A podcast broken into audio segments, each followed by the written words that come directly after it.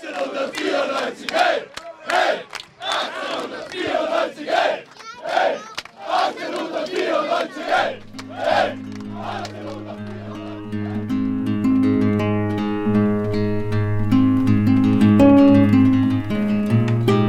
von der, von der fünften Liga jetzt da so schnell eigentlich ähm, aufzusteigen in die, in die zweite Bundesliga, ist, glaube ich, äh, nicht äh, selbstverständlich. Wir sollten einmal äh, kurz alle zur Ruhe kommen, einmal nachdenken, was, was äh, die ganze Zeit oder was wir da erreicht haben. Das ist einmal ganz wichtig, und mal durchschnaufen und einmal realisieren, was wir eigentlich geschafft haben. Eine sehr gute, glaube ich, ist die Belohnung für richtig äh, harte Arbeit die letzten Jahre. Ich glaube, im Verein haben wirklich vom Platzwart bis zum Präsidenten alle die letzten Jahre dafür hingearbeitet, dieses Ziel zu erreichen. Und umso mehr freut es uns, dass wir es jetzt erreicht haben. It's your birthday. Happy birthday. It's your birthday. Am 22. August 1894 wurde Österreichs erster Fußballclub aus der Taufe gehoben. Die Statthalterei Niederösterreich genehmigte den Antrag auf Vereinsgründung. Der Verein sollte den Namen Fürst, und das Fürst war sehr wichtig, Vienna Football Club tragen und in der weiteren Folge sechsmal österreichischer Meister werden, dreimal Cupsieger und 1931 gar den Mitropa Cup gewinnen. Die Vienna ist einer der ganz Großen im österreichischen Fußball, doch davon war zumindest sportlich in den letzten Jahrzehnten wenig zu sehen und zu hören.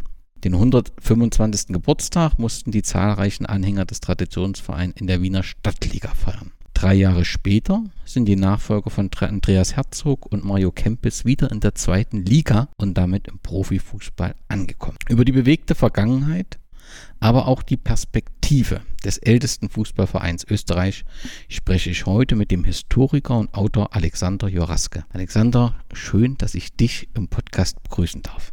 Ja, vielen herzlichen Dank für die Einladung. Freut mich sehr, ja. Unter joraske.at kann sich jede Hörerin und jeder Hörer einen umfangreichen Einblick über deine beruflichen Stationen und deine umfangreiche Arbeit machen. Ganz offensichtlich ist es Kunst und Geschichte, die es dir angetan haben.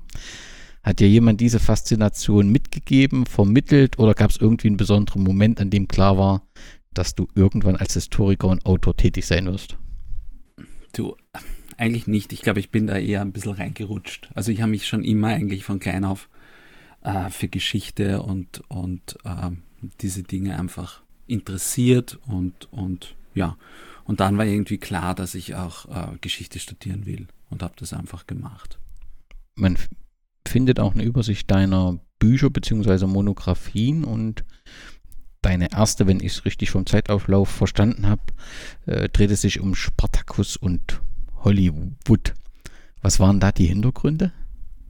Ja, du, ich habe damals eigentlich, ich habe Geschichte und alte Geschichte studiert und habe mich sehr dafür interessiert, wie zum Beispiel eben historische Ereignisse, historische Figuren in Filmen dargestellt werden. Und das war dann meine Diplomarbeit an der Universität ähm, Wien, wo ich mir einfach den Spartacus-Film im Kirk Douglas angeschaut habe und mir da angeschaut habe, wie wird sozusagen da antike Geschichte dargestellt, was sind da die Motive dahinter und vor allem es ist ja relativ spannend bei der Sache, weil äh, das war damals ja die Blacklisted-Zeit, also wo Kommunisten, dezidiert kommunistisch eingestellte Personen in Hollywood nicht arbeiten durften.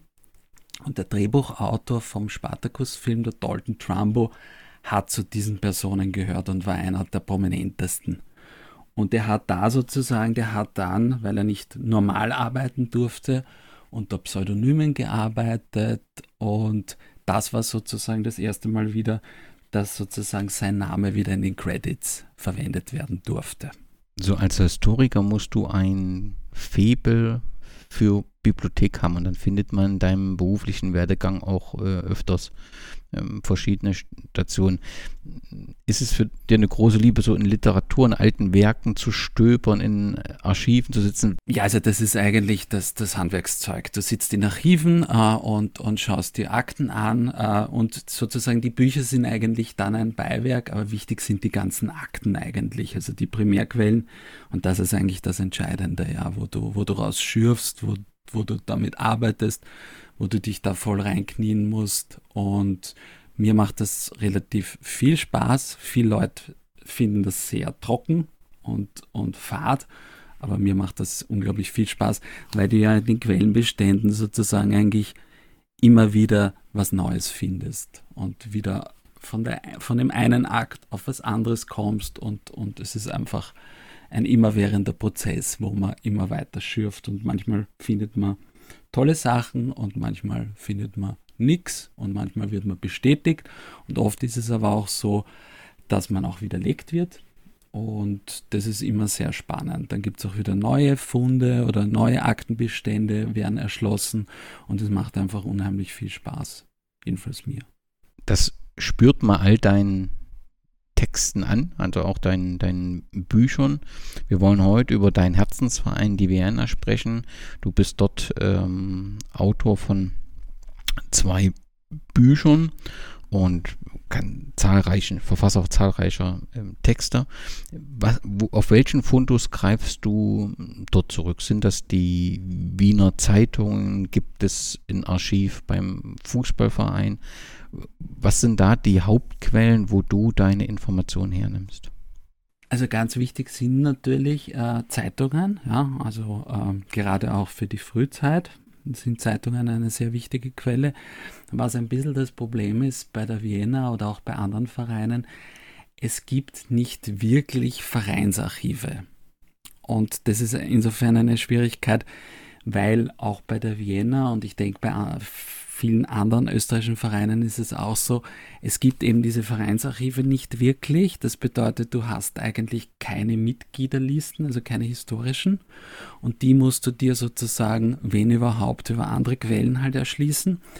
Und ich habe das versucht, oder eigentlich viele Historikerinnen und Historiker, die in dem Bereich mit Vereinen arbeiten, machen das dann über die Vereinspolizei, wo ja jeder Verein in Österreich muss sozusagen seine Funktionäre immer wieder melden nach den Generalversammlungen.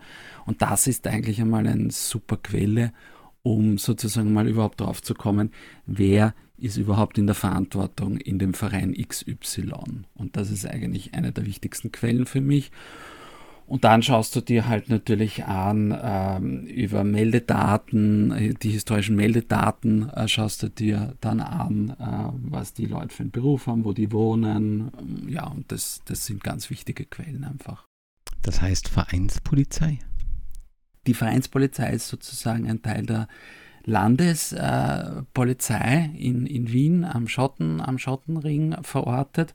Und du kannst interessanterweise auch nur in diese Akten reinschauen, wenn du eine Vollmacht hast vom Verein. Also du musst wirklich in meinem Fall zu Wiener gehen, sagen, ich habe das und das vor, deswegen möchte ich in eure, äh, eure Unterlagen bei der Vereinspolizei reinschauen und dann, wenn, wenn der Verein das unterschreibt, dann darf ich überhaupt reinschauen. Und das ist sozusagen eigentlich für mich, war das sozusagen der Anfang einmal, die Funktionäre und Funktionärinnen greifbar zu machen und anhand diesen, weil du hast dann bei diesen Unterlagen oft die Berufe drinnen stehen, die Geburtsdaten äh, und, und die Adressen und kannst damit schon einmal was anfangen. Sozusagen ein Auftakt für dann die tiefere Recherche. Wenn wir schon über die Vienna sprechen, stellt sich zwangsläufig die Frage, wie deine ja, Liebe zu diesem besonderen Verein äh, entstanden ist, ob es da Höhen und Tiefen dieser Liebe gab oder ob immer feststand, du bist Vienna-Fan und äh, da gibt es auch nichts dran zu wackeln und alles, was links und rechts daneben ist, nimmst du zwar wahr, aber es interessiert dich eben nur peripher. Ja, also bei mir, ich muss immer wieder sagen, bei mir war das eigentlich relativ unspektakulär und fad. Ich bin in Döbling aufgewachsen, also in dem Bezirk, wo die, wo die Vienna spielt und immer verankert war und ist. Und in meiner Familie, äh, mein Vater, mein Großvater, äh, die waren alle Vienna-Fans und so bin ich eigentlich schon als Kleinkind auf die Hohe Warte geschleppt worden. Zum Leidwesen auch meiner Mutter, weil sich viel der Familienfreizeit auf der Hohen Warte abgespielt hat. Mein Großvater war in der Zwischenkriegszeit äh, Tormann bei der Vienna in der Zeit des Professionalismus er kam eigentlich aus dem Arbeitersport und ist dann umgestiegen, weil man eben was verdienen konnte in den, in Anführungszeichen, bürgerlichen Profisport und war zeitlebens eigentlich dadurch mit der Vienna verbunden. Er hat eine relativ kurze Karriere gehabt bei der Vienna, war Tormann und hat sich äh, schwer verletzt und musste dann seine Karriere aufgeben. Das ist damals noch relativ häufig den Torleuten passiert. Es ist so, auch sogar mal ein Tormann bei der Vienna leider verstorben bei einem Spiel und hatte einen Unfall. Also mein Großvater musste dann seine Karriere aufgeben und hat immer spaßhalber gesagt, dass sozusagen nach ihm sein Nachfolger war dann der Tormann, mit dem die Wiener die ganzen Titel gewonnen hat. Und er hat dann immer gemeint, vielleicht war es eh gut, dass er aufhören musste, weil nach ihm kam dann jemand, der besser war. Und somit, also das sind eigentlich meine ersten Kindheitserinnerungen, dass ich mit dem blauen VW Käfer meines Großvaters, der bei uns gewohnt hat, auch ähm, äh, sind wir auf die Hohe Warte gefahren und ich als vier-, fünfjähriges Kind bin da von ihm mitgenommen worden. Der hat seine alten Freunde und vielleicht auch noch lebende äh, Mitspieler getroffen auf der Hohen Warte und ich, für mich war das einfach ein Stück Kindheit, die Hohe Warte, dort rumzulaufen, dort herumzuspielen, auch mit anderen Kindern am Anfang sich gar nicht so sehr für das Fußballspiel zu interessieren, weil es ein bisschen fad ist, so lang dazu zu schauen.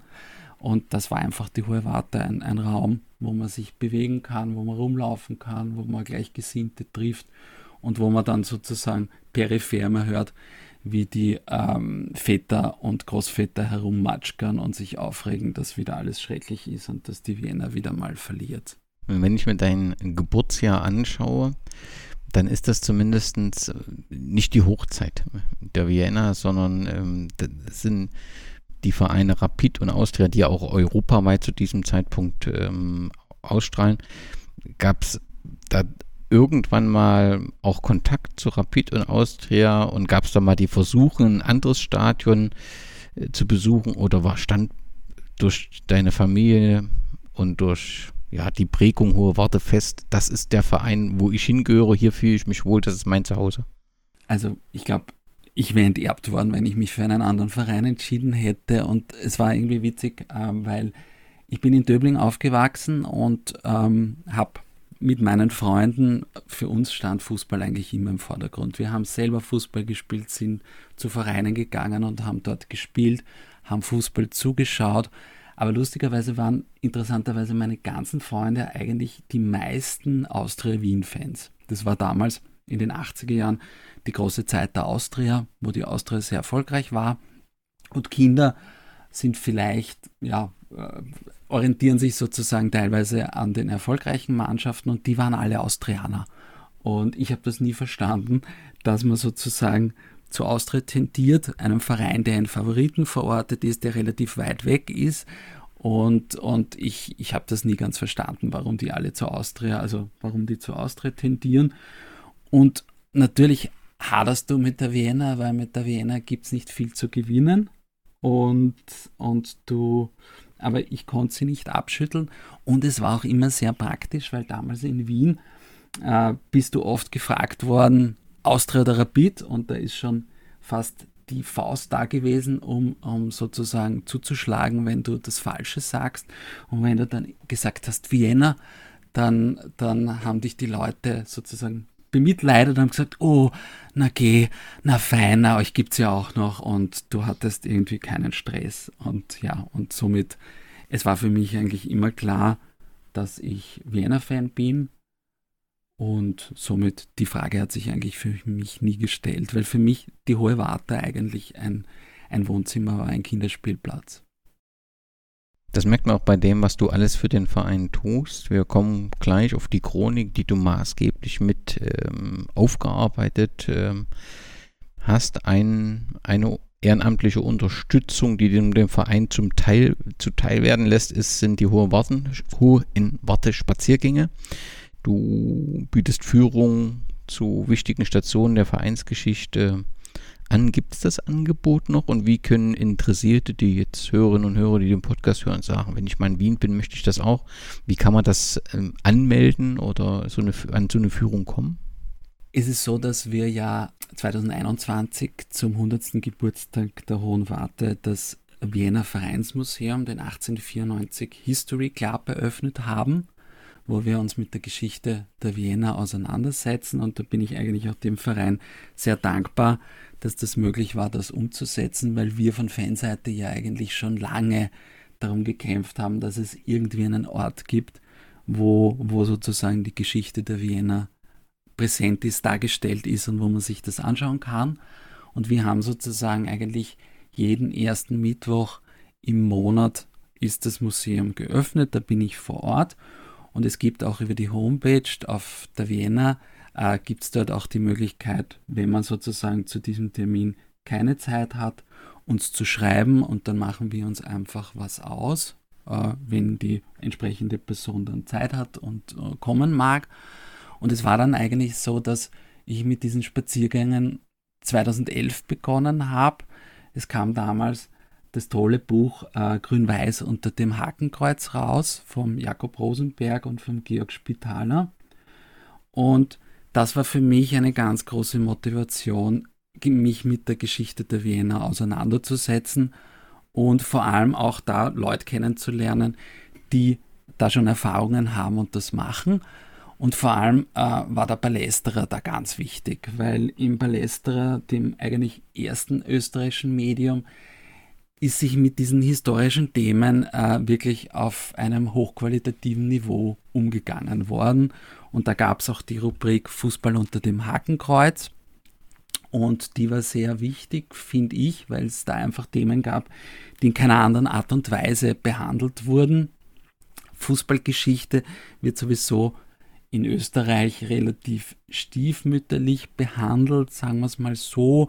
Es gibt immer die gleichen äh, Geschichten wie Cordoba und etc. Aber so richtig, äh, man sieht es auch, es gibt eigentlich keinen, keinen österreichischen Podcast, der sich äh, mit der Fußballgeschichte auseinandersetzt. Das ist ganz anders als in Deutschland, wie du das machst, oder auch andere, die das machen. Sowas gibt es eigentlich in Österreich nicht. Und der Palästerer war eine der ersten Möglichkeiten eigentlich, diese historischen Themen zu verarbeiten und dort auch unterzubringen. Und das war für mich eigentlich der Start. Und es gab dann bei dieser Buchpräsentation vom Grün-Weiß unter dem Hakenkreuz, gab es eine Tagung im äh, damaligen, im alten, äh, im Hanabi-Stadion noch. Und da habe ich meinen ersten Vortrag zur Wiener Geschichte in der NS-Zeit gemacht. Und da haben wir dann auch begonnen, mit den deutschen äh, Vortragenden, die da waren, eine kleine Fahrt durch, durch den Wiener Fußball zu machen. Wir haben in Heiligenstadt begonnen, sind auf die Hohe Warte spaziert, sind dann weiter zum Sportclubplatz gefahren und der Endpunkt war dann das Hanapi-Stadion. Und das war sozusagen der Startschuss einfach, dass ich dann begonnen habe für Interessierte, weil es ja sozusagen kein Wiener Museum gab, die Leute auf der Hohen Warte ein bisschen herumzuführen, weil ja die, die Plätze der Vienna, also die Vienna, die, die jetzige Hohe Warte ist sozusagen der vierte Spielort der Vienna und alle diese Spielorte befinden sich auf dem Hügel Hohe Warte in Heiligenstadt. Und da kann man das relativ gut abgehen und ein bisschen was zeigen. Und so hat sich das eigentlich ergeben mit diesen hohen Wartespaziergängen. Und vor allem war es auch so, dass sofort eigentlich von der Fanszene viel Unterstützung da war, weil wenn du, wenn du solche Sachen machst, dann muss es natürlich auch Leute geben, die es interessiert. Und die Wiener Fans waren da immer relativ offen und, und haben sich gefreut, dass solche Sachen passiert sind.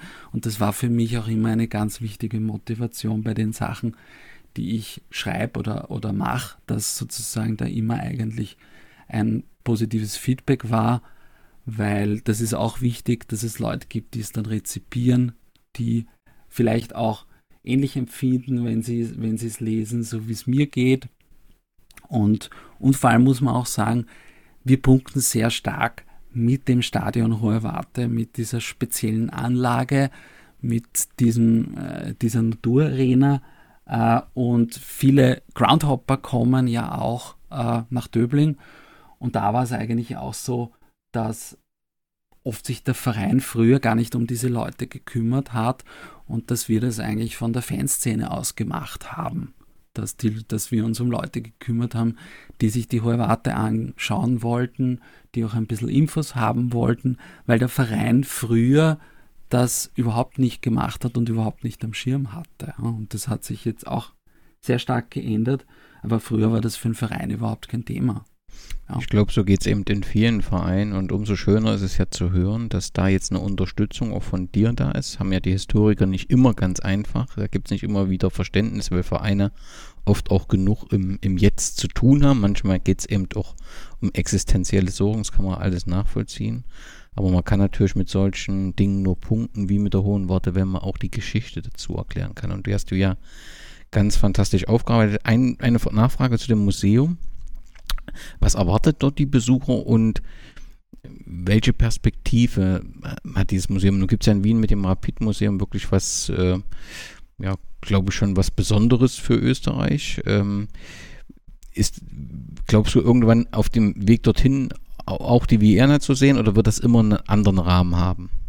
Das wird man sehen. Also das Rapideum ist natürlich etwas ganz Besonderes, weil es einfach auch so speziell ist, wie dort mit der Geschichte von Rapid umgegangen wird, wie vor allem auch, äh, wie natürlich die Erfolge gefeiert werden, aber wie vor allem, und das, das ist eigentlich beispiellos, wie kritisch eigentlich auch mit gewissen Aspekten äh, der eigenen Geschichte umgegangen wird. Und aus dieser sehr kritischen Betrachtung ist ja auch damals diese Bearbeitung der NS-Geschichte ja auch heraus entstanden. Und mit dem Rapideum kann man eigentlich sozusagen ähm, im, im Bereich des Sports. Es gibt ja auch wenige äh, Sportmuseen in Österreich und das Rapideum hat das sicher ein Alleinstellungsmerkmal, das eigentlich jetzt nicht, errei nicht erreicht wird. Das Austria Museum, die Austria hat ja eigentlich schon vor Rapid ein Museum gehabt. Das ist ein bisschen, das ist eigentlich relativ klassisch aufgebaut und ist auch sehr wichtig und, und, äh, und wir sind natürlich viel, viel kleiner und sind ja auch sozusagen eingebaut in den VIP-Bereich. Wir äh, wir haben das sozusagen relativ klassisch gemacht, weil wir natürlich auch relativ begrenzt sind von unserem Raum. Ich habe einfach 50 Ereignisse der Wiener Geschichte sozusagen herausgenommen und versuche eben an diesen Ereignissen ähm, die Geschichte der Wiener darzustellen. Äh, wir gehen ganz klassisch eigentlich mit einem Zahlenstrahl durch von den Anfängen bis, bis, bis in die Gegenwart. Dann haben wir auch noch wichtige Persönlichkeiten definiert, definiert unsere Yellow Blue Legends, die auch im, äh, im Museum dargestellt werden. Und dann gibt es eigentlich noch zwei Spezialbereiche. Ein, ein Bereich waren die 100 Jahre Stadion-Naturarena Hohe Warte, wo wir uns mit der Geschichte des Stadions auseinandersetzen, vor allem ein Stadion, das aufgrund der Geschichte viel mehr ist als eigentlich die Wiener, weil dort das Wunderteam gespielt hat und weil es da verschiedenste Veranstaltungen gab, äh, die über den Fußball hinausreichen und weil die Hohe Warte halt aufgrund des Settings in dieser alten Ziegelei und mit diesem, mit diesem Hang, den wir haben, gerade im urbanen Bereich was ganz Einzigartiges ist. Und dann gibt es vor allem noch einen Bereich, äh, der mir auch sehr am Herzen liegt und das ist die Fangeschichte. Und da haben wir die Fangeschichte dargestellt. Abgerundet ist das Museum durch einige Vitrinen, ähm, wo ein lieber Freund, der Michi Czeska, ein, der wichtigste Wiener-Sammler, hier bereit war, dem Verein ähm, Dinge zur Verfügung zu stellen, weil es immer die Frage ist, wo kriegt man die Sachen her? Und meistens die Vereine selbst haben sehr wenig, aber da macht die Wiener jetzt auch relativ viel und versucht Sammlungen aufzukaufen und es kommen Leute an uns, treten an uns heran und, und äh, haben Sachen und wir schauen uns das dann an und da ist der Verein dann auch bereit, Dinge abzukaufen oder zu übernehmen und das ist auch gut. Also wir können uns natürlich in keinster Weise jetzt mit dem Rapideum oder auch mit dem Austria Museum vergleichen. Das wollen wir vielleicht auch gar nicht, weil wir ja ein kleinerer Verein sind, aber es ist für uns schon ein Meilenstein, dass wir das haben, was wir jetzt haben. Und ich denke, dass wir da schon relativ gut die Geschichte der Wiener darstellen können. Die Museen gibt es ja nur dank ähm, der Arbeit von Historikern. In den Vereinen ist in Österreich, ich glaube, das ist sicherlich eine kleine Anzahl von Fußballhistorikern gut miteinander vernetzt. Gibt es da einen Austausch untereinander? Gibt schon einen Austausch, ja, und das ist auch wichtig. Und, und für mich war es immer am Anfang dieser Einstieg über den Palästra, weil man da relativ schnell Leute kennenlernt, die in der Materie tätig sind. Es ist aber auch und es gibt auch einen Zusammenschluss, es gibt auch ein Netzwerk von Leuten, die sich mit Sportgeschichte beschäftigen. Aber es ist sozusagen ja klarerweise kein Mainstream-Thema auf der Uni. Auf der, die Uni fremdelt oft mit diesen Sportthemen, vor allem in dem klassischen Bereich wie in der, in der Zeitgeschichte. Und es ist sozusagen eigentlich jetzt nicht wirklich ein Thema, mit dem du groß Karriere machen kannst, weil es in Österreich, glaube ich, auch relativ lang braucht, einmal wegzukommen, zu sagen, naja, das ist ja nur der Sport, sondern zu sehen, was der Sport eigentlich für eine gesellschaftspolitische Kraft hat und wie er eingebettet ist. Und da hinken wir natürlich im Gegensatz jetzt zu den USA, Großbritannien oder aber auch Deutschland natürlich total hinterher. Und deswegen ist es eher eine kleine und feine Community, die sich glaube ich, ganz gut unterstützt und, und sich gegenseitig auch ja, hilft und einen guten Austausch gibt. Und das schätze ich auch sehr. Und da ist, wie, wie gesagt, der Palästra eine wichtige Dreh- und Angelpunkt der Verbindung. Den Palästra erwähnst du jetzt zum, zum zweiten Mal und das ist vielleicht auch nochmal wichtig für die wenigen Hörerinnen und Hörer, die noch kein Abo des Palästras haben. Warum sollten sie das aus deiner Sicht unbedingt zeitnah ändern und so ein Drei-Jahres-Abo abschließen. Der Palästra hat auch ein Alleinstellungsmerkmal in, in der österreichischen Medienlandschaft, weil es einfach so ein Magazin in der Art und Weise, wie es sich mit dem Fußball beschäftigt, in der Art und Weise in Österreich einfach nicht gibt. Und ich schätze sehr, dass der Palästra jetzt äh, natürlich dadurch, dass er ein Monatsheft ist, jetzt schon versucht, auch tagespolitische Dinge einzugehen, aber vor allem, dass dort wirklich der Raum entsteht mit den Schwerpunkten. Jedes Heft hat ja einen Schwerpunkt, die sehr unterschiedlich sind. Und sich hier auf einer längeren Strecke einfach mit einem Thema auseinanderzusetzen. Und das ist einfach, ja, das ist das Tolle am Palästra, dass hier der Raum ist, hier auch andere Themen weg von dem äh, normalen Journalisten Mainstream, wer ist der Beste, wer hat gewonnen, wer, wer hat die meisten Tore erzielt, äh, sich da einfach in die Tiefe zu gehen. Und das, das ist eigentlich das, das Spezielle am Palästerer. Und vor allem gerade in einer Zeit, wo es Printmagazine, äh, die eine gewisse kleine Nische abdecken, eh sehr schwer haben zu überleben. Und deswegen wird es in den Show Notes auch nochmal einen Link zum Ballesterer geben. Ich kann mich den Worten von Alexander nur anschließen. Sehr, sehr lesenswert und empfehlenswert für jeden Fußballfan bzw. Fanin. Du hast deinem Herzensverein ähm, ja im Prinzip drei oder zwei Bücher gewidmet. Das ähm, Buch, glaub, Gelb ist mein Herz, hast du 2017 zum ersten Mal veröffentlicht. 2019 gab es eine erweiterte und überarbeitete Ausgabe. War das das Ergebnis einfach deiner kontinuierlichen Arbeit oder war da im Hintergrund dieser 125. Geburtstag 2019, wo du das Buch dann nochmal aktualisiert herausbringen wolltest? Oder war es einfach nur ein ganz normaler Ablauf? Du hast dich mit der Historie beschäftigt und irgendwann sollte das auch in eine Buchform gebracht werden? Ja, es war so eine Mischung. Also ich habe ich hab eigentlich ja eben, ich beschäftige mich seit 2011 eigentlich mit der Geschichte der Vienna.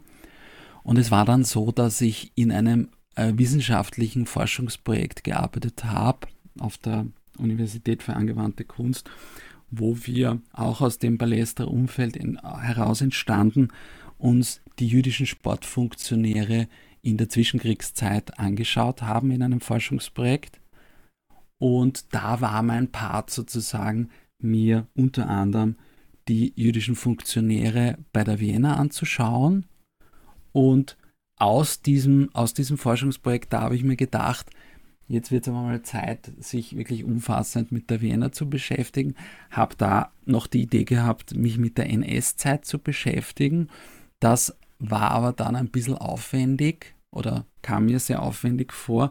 Und vor allem habe ich mir gedacht, es ist interessant, es gibt eigentlich zu allen vergleichbaren Vereinen gibt es einfach Bücher. Und zu Vienna gibt es eigentlich eine umfassende Darstellung der Vereinsgeschichte in der Art und Weise nicht. Es gibt in den 60er Jahren ein sehr gutes Buch über die Vienna, aber später gibt es dann zu den Jubiläen relativ dünne äh, Festschriften. Und da habe ich mir gedacht, nein, eigentlich bräuchte man mal zuerst ein umfassendes Buch, wo man wirklich von Anfang bis Ende sich mal die Wiener Geschichte anschaut. Und da habe ich dann begonnen, weil die Frage ist immer, wie finanziert man sowas? Und das war damals halt möglich, weil ich in dem Forschungsprojekt gearbeitet habe und mir dann gedacht habe, okay, dann dauert es ein bisschen länger, aber ich kann es nebenbei äh, umsetzen und habe das dann einfach gemacht. Und vor allem, was wichtig war, war auch wieder die Unterstützung aus der Wiener Fangemeinde, dass viele Leute gesagt haben, wie ich irgendwie mit der Idee gekommen bin, naja, es wäre nicht schlecht, ja, mach das, super, ja, das wäre cool, das wäre fein. Und ich da auch das Gefühl hatte, okay, wenn das Buch dann rauskommt, dann wird es auch hoffentlich seine Leserinnen und Leser finden. Und das war eigentlich ausschlaggebend und so habe ich das einmal gemacht.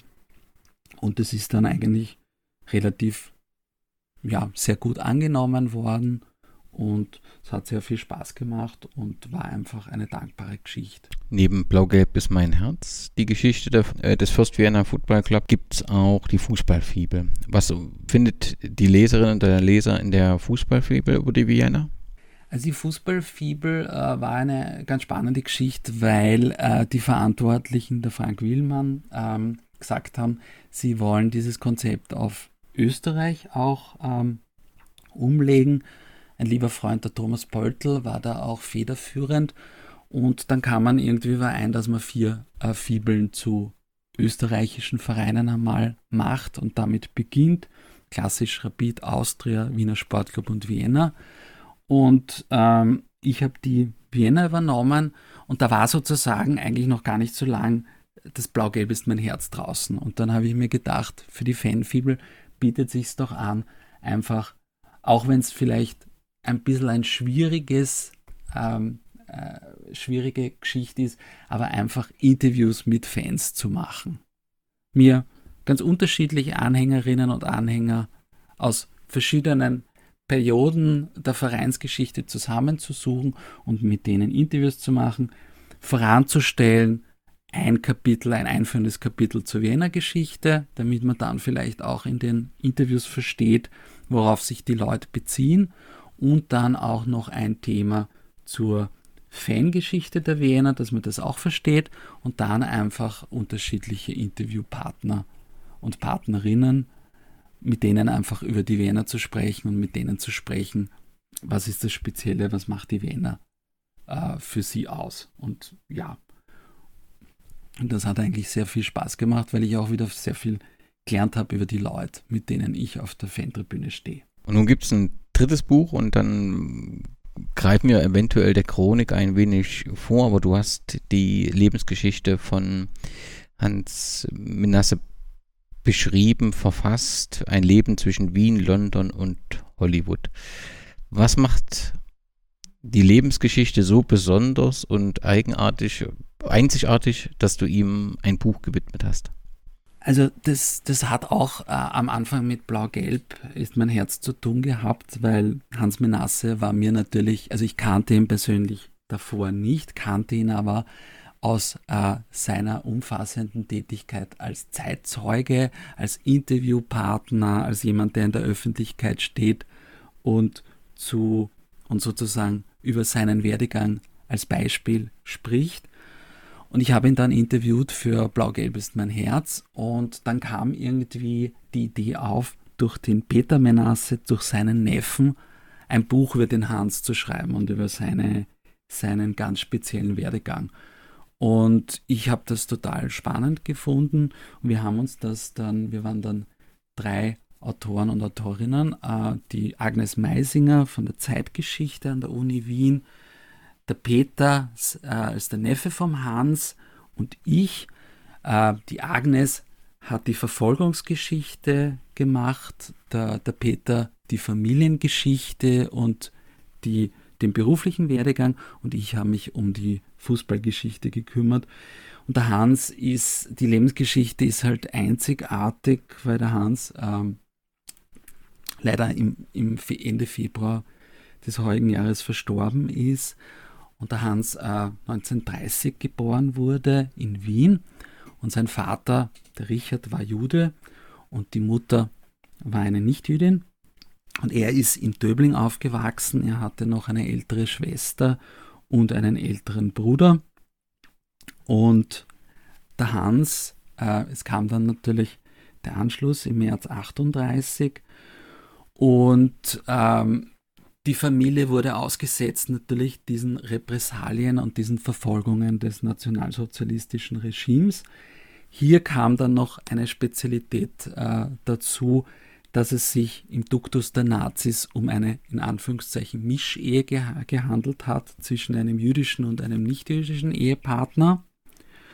Und es war dann so, dass ähm, der Richard und seine Frau, die Adolfine, äh, eben nicht wussten, wie es weitergeht und die beiden Söhne, den Kurt und den Hans, mittels eines sogenannten Kindertransports aus Wien äh, nach England geschickt haben. Das muss man sich so vorstellen. Also die ältere Tochter, die war zu dem damaligen Zeitpunkt schon im Ausland und es war nicht klar, wie es weitergehen würde. Und die Eltern haben beschlossen, die beiden Burschen mittels Kindertransport Ende Dezember 38 äh, von Wien fortzuschicken.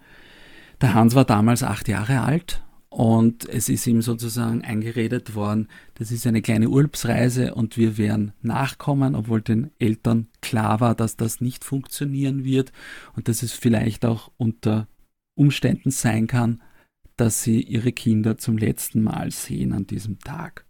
Und der, der Hans und der Kurt sind dann nach England mit dem, mit dem sogenannten Kindertransport gekommen und der Hans hat dann in einer Pflegefamilie gelebt und musste sich sozusagen eigentlich in dem neuen Umfeld ganz neu erfinden sozusagen. Er ist ja natürlich in eine vollkommen fremde Welt gekommen, wurde dann auch relativ schnell von seinem Bruder getrennt, der, der Kurt, der war älter, der ist ein 1923er Jahrgang gewesen und für den war es teilweise noch schwieriger, weil er älter war. Der Kurt hatte auch eine ganz spannende Lebensgeschichte. Der hat sich dann nämlich äh, zur britischen Armee gemeldet, um sozusagen äh, ja, seinen Beitrag zu leisten, um, um gegen die Nazis zu kämpfen. Nur war das große Problem, dass der Kurt oder viele dieser jüdischen äh, Österreicher und, und Deutsche, die nach England geflüchtet sind und die sich freiwillig für die britische Armee gemeldet haben, gar nicht auf den europäischen Kriegsschauplatz geschickt worden sind, sondern der ist in den Pazifik geschickt worden, um dort gegen die Japaner zu kämpfen, was er gar nicht wollte. Und der Hans war jedenfalls bei einer Pflegefamilie und es war natürlich relativ schwer, sozusagen in einem völlig fremden Umfeld, mit einer fremden Sprache sozusagen anzukommen. Und für den Hans war aber der Sport ein ganz wichtiges Element. Das, der Hans war eigentlich ein, ein Multisportler, er konnte viele Sportarten sehr gut. Und über den Fußball sozusagen hat er sich da in diese neue Gesellschaft eigentlich integriert. Hat, es gab einen Boys Club, wo er sozusagen nach der Schule hingegangen ist. Und dort hat er dann auch relativ schnell zur Fußballmannschaft des Boys Club gehört, hat dann auch in der Auswahl, in der Bezirksauswahl gespielt und kam dann zu Luton Town in den Nachwuchs. Und der Sport war so eine ganz wichtige Geschichte für den Hans, um sozusagen hier anzukommen in einem neuen Umfeld, in einem neuen Land, weil man darf auch nicht vergessen, äh, dass sozusagen viele Briten ja auch äh, diese jüdischen Flüchtlinge auch mit Argusaugen angeschaut haben. Und es war ja nicht so, dass alle so glücklich waren mit diesen Flüchtlingen, die da gekommen sind. Wir kennen das von allen Zeiten, dass Flüchtlinge es immer schwer haben in den fremden Ländern. Und parallel dazu in Wien war es dann, also es ist dann im Oktober 38 dann passiert, dass die Mietwohnung der Familie Menasse ihnen entzogen wurde. Also es kam dann zu einer Arisierung der Mietwohnung auf der Döblinger Hauptstraße 13. Der Richard Menasse war ein glühender Wiener-Fan und diese Döblinger Hauptstraße, die, die Wohnung befand sich auch nur zwei Straßenbahnstationen vom Stadion Hohe Warte entfernt. Und just ein sehr bekannter Wiener Spieler, der Karl Reiner, ein Wunderteamspieler, war zwischenzeitlich sogar Kapitän des Wunderteams und langjähriger äh, Spieler der Wiener und auch Kapitän, der hat die Wohnung der Manasse arisiert. Der hatte nämlich schon ein Lederwarengeschäft auf der Döblinger Hauptstraße arisiert und suchte nach einer Wohnung in der Nähe und hat sich die Wohnung der Menasse unter den Nagel gerissen und hat die, äh, die Familie äh, daraus vertrieben und, und, und es war relativ schwer natürlich für den Richard, der dann auch im Laufe der Zeit, er hatte zwar einen gewissen Schutz durch seine, in Anführungszeichen, also durch seine nicht-jüdische Ehepartnerin, aber es war trotzdem schwer. Der Vater musste äh, dann ab 44 äh, Zwangsarbeit leisten und es hat, hat, auch auf diese in Anführungszeichen gemischten äh, Ehepaare gab es einen permanenten Druck und vor allem hätte sich die Adolfine von ihm scheiden lassen, dann wäre er voll der Verfolgung unterlegen der Nationalsozialisten. Und da wurde sehr viel Druck ausgeübt. Aber wie viele Frauen hat äh, die Adolfine zu ihrem jüdischen Mann gehalten. Umgekehrt leider war es nicht so. Viele nicht-jüdische Männer haben sich von ihren jüdischen Frauen scheiden lassen, was dann oft leider auch Verfolgung und Tod für die jüdischen Ehepartner bedeutet hat. Und der Hans hat in, in Großbritannien eigentlich Fuß gefasst und hat dann eigentlich nach der Schule schon als technischer Zeichner gearbeitet. Er hat Armaturenbretter von Autos designt und es war aber so, dass er seinen Eltern versprochen hatte, wenn die Eltern überleben, dann kommt er wieder nach Wien zurück. Und man muss sich das vorstellen, dass die Familie ja lang dann keinen Kontakt hatte im Krieg. Und 1947 kam dann ein Lebenszeichen der Eltern, das dann den Hans erreicht hat. Und dann hat er beschlossen, weil das Versprechen, er kommt wieder zurück. Und es war dann ganz interessant, dass knapp bevor er dann weggegangen ist, hat er einen Brief vom Arsenal bekommen, die ihn angeboten haben, ein Probetraining zu absolvieren. Und sie würden ihn sich gern anschauen und vielleicht dann auch verpflichten. Und der Hans konnte das aber sozusagen dann nicht mehr in Anspruch nehmen, weil schon klar war, dass er äh, nach Wien zurückgeht. Und es gab dann eine ganz witzige Episode in seinem Leben. Später war der Hans, Jahre später, Austria-Funktionär und hat die Austria Wien auf den Reisen ins Ausland begleitet. Und dadurch, dass er natürlich sehr gut Englisch konnte, war er sehr beliebt als Delegationsmitglied. Und dann gab es eine Begegnung zwischen der Austria und Arsenal äh, im Europacup der Meister. Und wie es halt immer so ist, gibt es ein Bankett, gibt es ein Treffen zwischen den Funktionären der verschiedenen Vereine. Und der Hans hat dort eine Rede gehalten und der Hans war ein sehr, sehr guter Redner, also sehr charismatisch und hat dort eben erzählt, dass er einen Brief äh, von Arsenal bekommen hat und dass er ja Teile seiner Jugend in England verlebt hat. Und diese Arsenal-Funktionären haben sich gedacht, na, was erzählt denn der Österreicher da für ein Blödsinn? Und dann hat er aber diesen Brief herausgezogen und hat ihnen den gezeigt.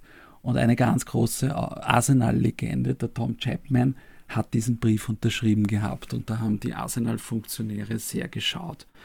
Aber jedenfalls, der Hans kommt zurück wieder nach Wien und kommt in einem Umfeld, wo ihm alles fremd ist. 1947 nach Wien zu kommen, in diese graue, zerbombte, zerstörte Stadt, muss wirklich ein Kulturschock gewesen sein. Hans trifft auf seine Eltern natürlich, die er als, als Achtjähriger verlassen hatte und ist jetzt 17 Jahre alt. Die sind ihm völlig fremd. Er, er kann auch nicht mehr Deutsch.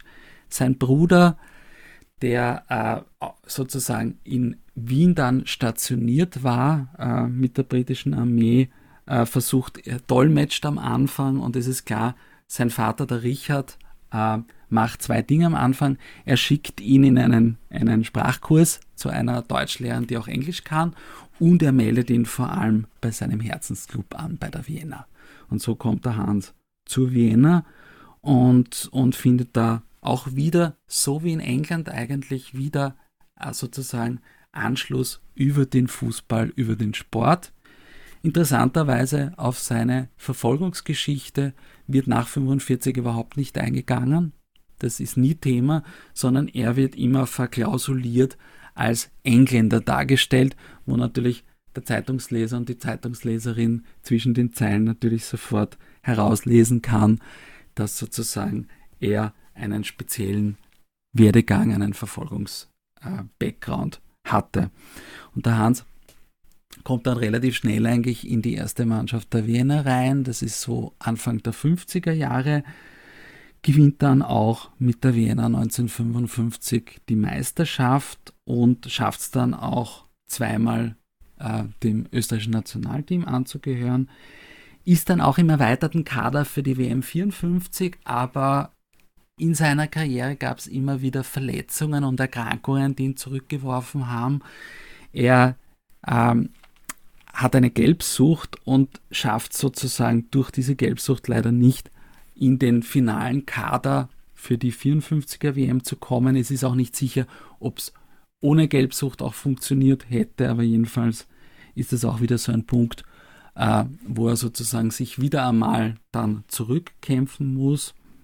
Und er spielt dann eigentlich bis 57 bei der Vienna und hat eigentlich eine unglaublich tolle Quote. Also er er macht über 110 Meisterschaftsspiele und schießt 55 Tore. Also das ist eine super Quote für einen Außenstürmer. Und ganz was Spezielles für ihn war, dass er 1956, es ist damals ja noch die Zeit der großen Reisen, wo viele der Wiener Vereine, äh, um auch ein gutes Geld zu verdienen, ins Ausland fahren und dort Gastspiele geben. Und die Wiener reist als erster oder als einer der ersten österreichischen Vereine nach Israel 1956 und das ist natürlich für den Hans eine ganz spezielle Sache, hier als Jude nach Israel zu fahren. Und es ist dann so, beruflich arbeitet Hans als Pressesprecher bei US-amerikanischen Filmfirmen in Wien, weil das natürlich gerade nach dem Zweiten Weltkrieg was ganz Besonderes war, dass man faktisch wie muttersprachlich Englisch beherrscht. Und mit seiner Art, äh, er hat eine unglaublich offene, freundliche äh, Art und er betreut dann äh, viele Schauspieler, die für Premieren oder für äh, fürs Drehen nach Österreich kommen und baut sich da eigentlich viele Freunde, äh, viele Freundschaften auf und hält dann auch den Kontakt. Und ganz speziell ist, dass er in Kontakt kommt mit einem ganz jungen amerikanischen Regisseur, mit einem gewissen Steven Spielberg. Und der kommt nach Wien, um einen seiner frühen Filme zu promoten und der Hans erzählt mir, dass er den jungen Burschen da halt äh, ins, ins Hotel bringt und der telefoniert die ganze Zeit und versucht irgendwie, muss, muss telefonieren und telefonieren. Und er fragt ihn dann einmal, naja, was, warum geht's denn eigentlich? Und dieser junge Regisseur sagt, nein, es geht um sein neues Projekt, um sein neues Filmprojekt, das er, das er starten wird. Und der Hans sagt dann, naja, warum wird's denn da gehen? Und der Steven Spielberg sagt, es wird um einen Hai gehen. Und der Hans sagt damals, naja, also denkt sich, aha, und denkt sich halt, naja, also ein Film über einen Fisch, ob das was wird. Und ja, und es kommt dazu, dass äh, der Film dann der weiße Hai sein wird und äh, sozusagen eine, eine neue Ära im, im, in der Kinogeschichte, eine Blockbuster-Ära sozusagen äh, begründen wird. Und der Hans schmunzelt und sagt, naja, da habe ich mich wohl geirrt. Und es gibt dann auch hier wieder eine, ein Kreis, der sich schließt, weil ähm, 1994 dann äh, der Hans, was für ihn auch sehr, sehr wichtig war und sehr emotional auch für ihn war, dass er 1994 die Europapremiere von Schindlers Liste in Wien organisiert und da hat sich auch mit Steven Spielberg und da hat sich dann der Kreis wieder für ihn geschlossen. Und für mich ist der Hans eigentlich ein großes, großes Vorbild, insofern, weil äh, das natürlich nicht zu vergleichen ist, was der Hans erlebt hat, aber der Hans sich immer wieder neu erfunden hat und sich mit einer sehr positiven Einstellung einfach diesen neuen Dingen zugewandt hat und dieses positive Lebensgefühl nie ver verloren hat mit dem Ganzen, was ihm passiert ist. Und das ist ein großes Vorbild eigentlich. Offen zu sein, offen zu denken und, und, und hier sich nicht unterkriegen zu lassen. Und das, das war ein großes Vorbild für mich. Und ich kann mich noch erinnern, wie wir dann unser Manuskript fertig hatten, war es dann so, dass mich der Peter, sein Neffe, angerufen hat und gesagt hat, du, der Hans hat jetzt das Manuskript gelesen, aber bei dir, da gibt es noch einige Fragen und er hat noch einige Fragen offen. Und bitte fahr doch zu ihm und geh diese Dinge durch. Und dann bin ich zum Hans gefahren und er hatte wirklich eine ganz lange Liste von Dingen, wo er Fragen hatte zu, zu meinem Text und so. Und die sind wir dann wirklich Stück für Stück durchgegangen.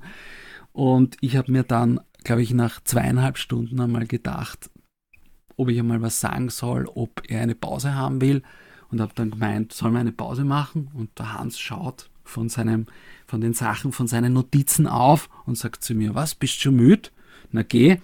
Und ich habe gesagt, nein, ich wollte ich wollt nur, weil vielleicht ist es dir schon zu viel. Und er hat gesagt, ja, geh bitte, wir machen weiter. Und sind dann wirklich alles durchgegangen und, und ja, und er war so, er war so hell, er war so interessiert an so vielen Dingen, hatte so so eine ähm, Meinung, meinungsstarke Ansichten und das, das ist mir ein großes Vorbild auch für die, für die Zukunft. Ja. Man muss immer offen und hellhörig bleiben beeindruckend, sowohl die Lebensgeschichte, aber auch eure Arbeit mit dieser Recherche und äh, dann dieses Buch, wo wir das Buch find, finden, erwerben kann, kann man alles auf deiner Seite unter joraske.at lesen. Es ist in jedem Fall sehr empfehlenswert. Lass uns zur Vienna, deinem Herzensverein, kommen, um die Hörerinnen und die Hörer die nicht in Wien oder in Österreich zu Hause sind, mitzunehmen. Vielleicht nochmal einen Blick, wo wir uns gerade virtuell befinden, nämlich auf der Hohen Warte. Was ist der Namensgeber für, Hohen Wart, für die Hohe Warte? Du, das ist einfach der Hügel, auf dem sozusagen das Stadion äh, sich befindet. Das ist eben in der Nähe des Bahnhofs Heiligenstadt im, im, im 19. Wiener Gemeindebezirk Döbling. Die Döbling äh, ist sozusagen im, im Nordwesten von Wien und da gibt es einfach sozusagen den Hügel, Hügel Hohe Warte, der eigentlich relativ schön gelegen ist, wo man auch mit der Straßenbahn, mit der Straßenbahn 37 ganz hinauffahren kann an die Spitze. Da oben gibt es auch äh, das Döblinger Bad und eigentlich beginnt auch die Geschichte der Wiener oben auf der Spitze der Hohen Warte dieses Hügels, weil dort befanden sich so um 1890 die Rothschild-Gärten und wie halt eine klassische Geschichte im damals noch imperialen Wien oder Österreich äh, ist, braucht es einen Baron und das ist sozusagen der Baron der Nathaniel Meyer Freiherr von Rothschild. Der hat dort nämlich eine relativ weitläufige Gartenanlage anlegen lassen. Die Rothschilds, ich glaube, viele Leute kennen die Familie, äh, eine der reichsten Familien äh, überhaupt, verschiedene Zweige, die in unterschiedlichen europäischen Städten tätig sind. Und es gibt eben auch den Wiener Zweig.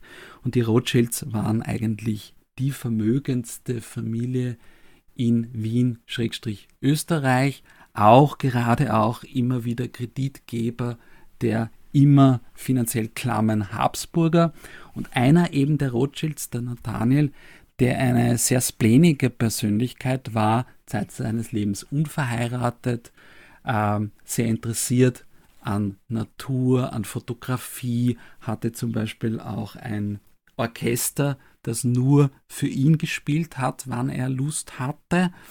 also sehr splenig.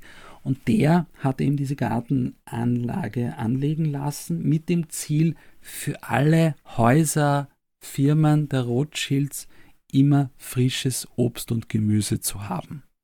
Und dafür natürlich braucht man britische Landschaftsgärtner. Und der hat sich eben britische Landschaftsgärtner nach Wien geholt. Es gibt auch eine kleine, damals um 1890, so eine kleine britische Community äh, in Wien. Das sind Leute eben wie diese Gärtner, aber auch zum Beispiel Leute, die im Bankenwesen arbeiten.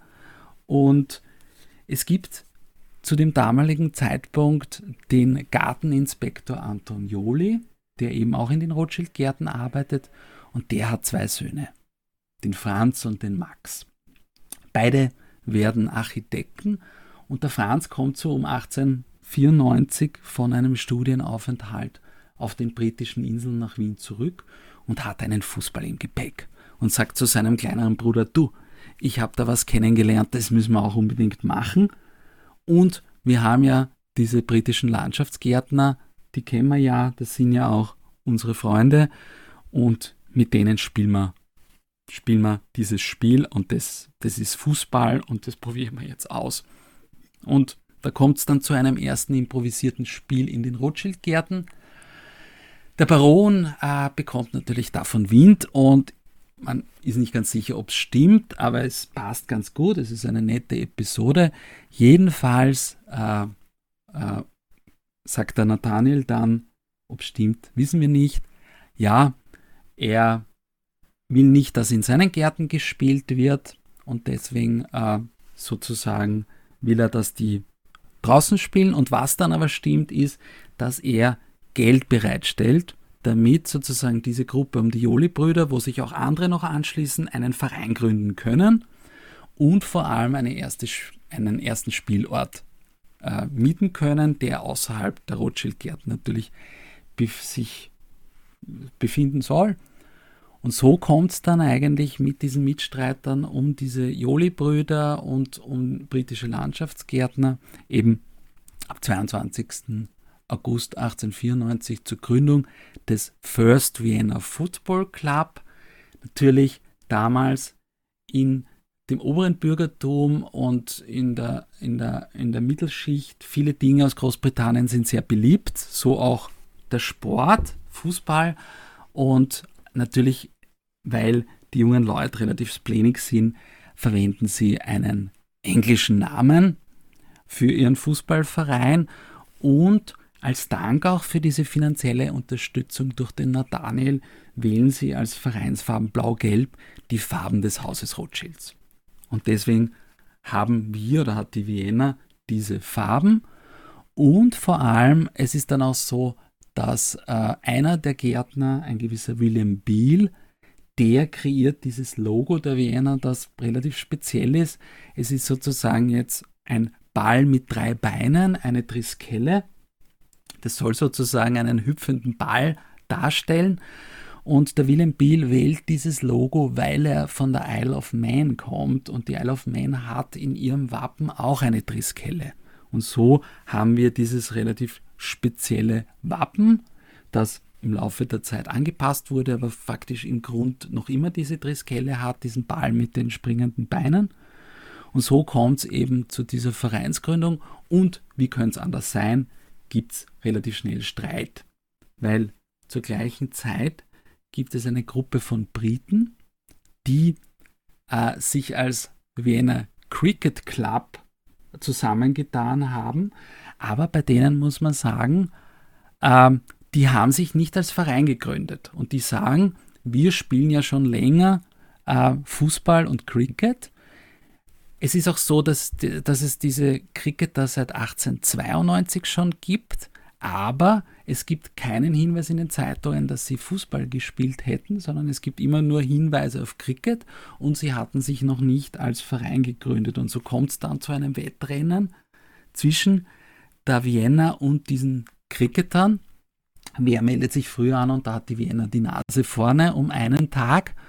Und hier sagt man natürlich, also und deswegen hat die Vienna dieses First und es kommt dann sozusagen, äh, jetzt tragen wir diese Rivalität auf dem Platz aus. Und so kommt es am 15. November 1894 zum ersten Fußballspiel in Wien auf der Kuglerwiese zwischen dem First Vienna Football Club, den blau-gelben, gegen den Vienna Cricket and Football Club, das sind die blau-schwarzen.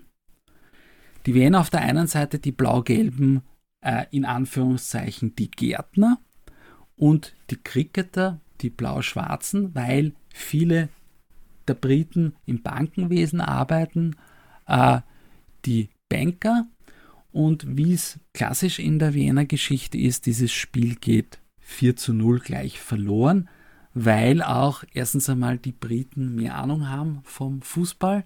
Die Cricketer im Unterschied zu Wiener bestehen auch nur aus Briten. Also da gibt es keine Wiener am Anfang in diesem Verein. Die Wiener ist eine Mischung. Da ist auch ein Deutscher unter den Vereinsgründern, ein Franzose, Studenten aus dem kroatischen Bereich. Also das ist eine, eine große Mischung bei der Wiener.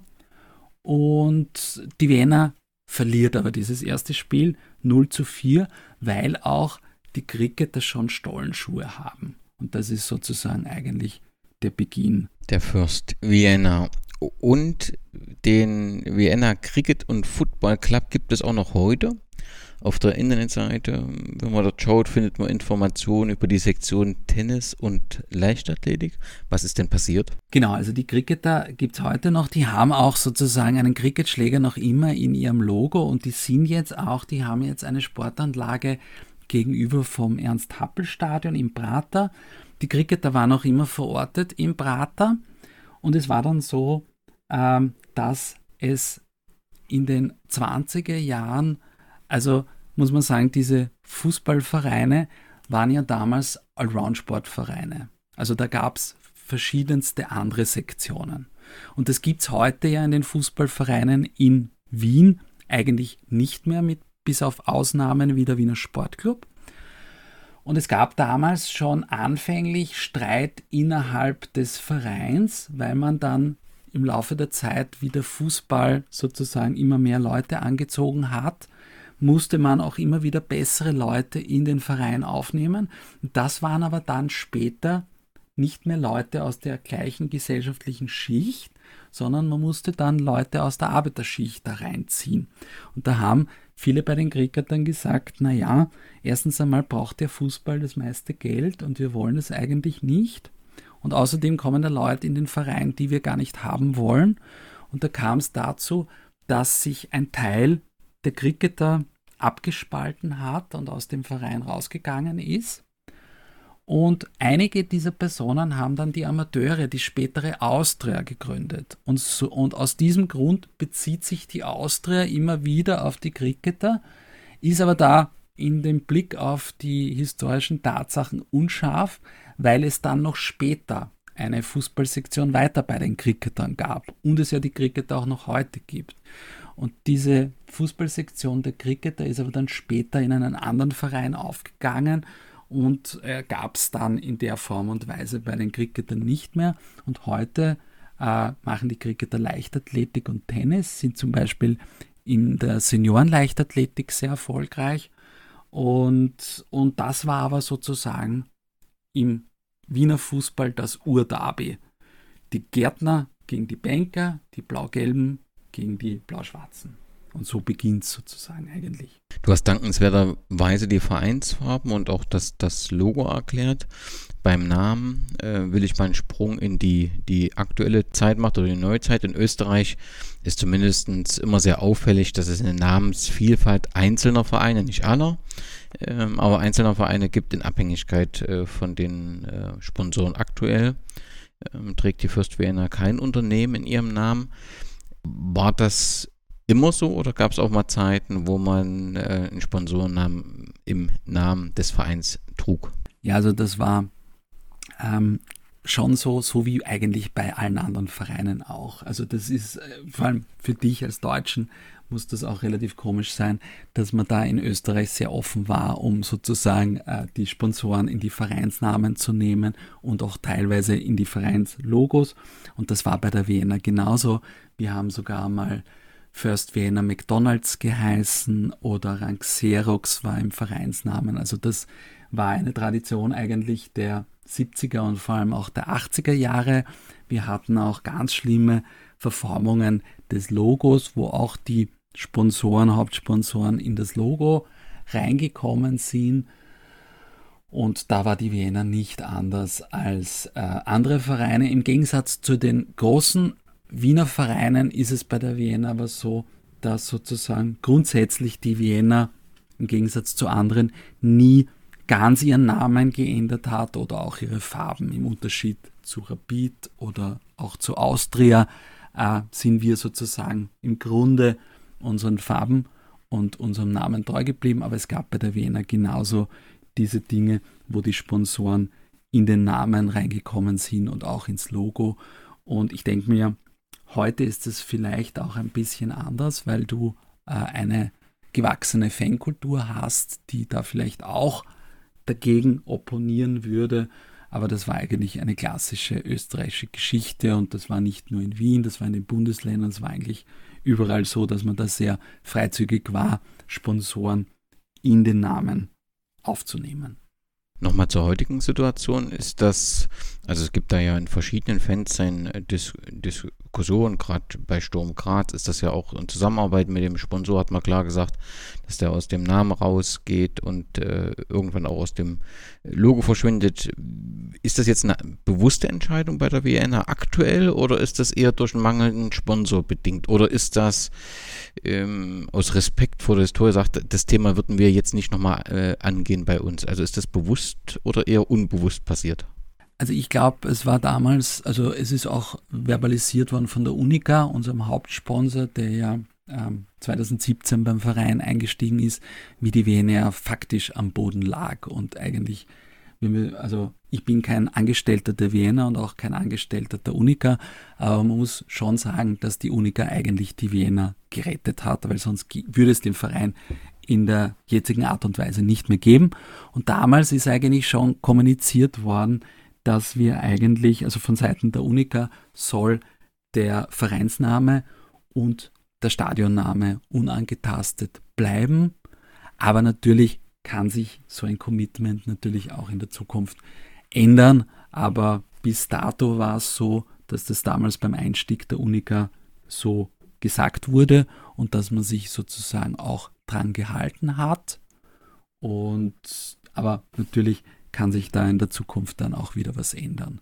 Aber ich denke auch, die Unica als ein Hauptsponsor, der sozusagen aber kein normaler Hauptsponsor ist bei der Vienna, sondern eigentlich äh, eingestiegen ist bei der Vienna und alles professionalisiert hat im Verein und auch viel Arbeit in die Vienna reinsteckt, über das Sponsoring, über das reine Finanzi Finanzieren hinaus, äh, hat er auch verstanden, dass solche Dinge eigentlich in einer kritischen und in einer sehr wachen Fanszene sicher nicht gut ankommen. Und es ist, glaube ich, war auch ein Grund, warum äh, die Unica bei uns eingestiegen ist, weil wir eigentlich eine Fanszene haben, die positiv konnotiert ist. Das heißt aber, du sagst gerade, es gibt nicht nur eine gute Zusammenarbeit zwischen Verein und Fanszene, sondern es gibt tatsächlich auch im Dreierverhältnis, also zwischen einem sehr starken, wirtschaftlich starken und offensichtlich auch jemand, der stark Einfluss auf die Vereinsgeschehnisse nimmt, Hauptsponsor und den Fans und dem Verein auch ein sehr gutes Verhältnis.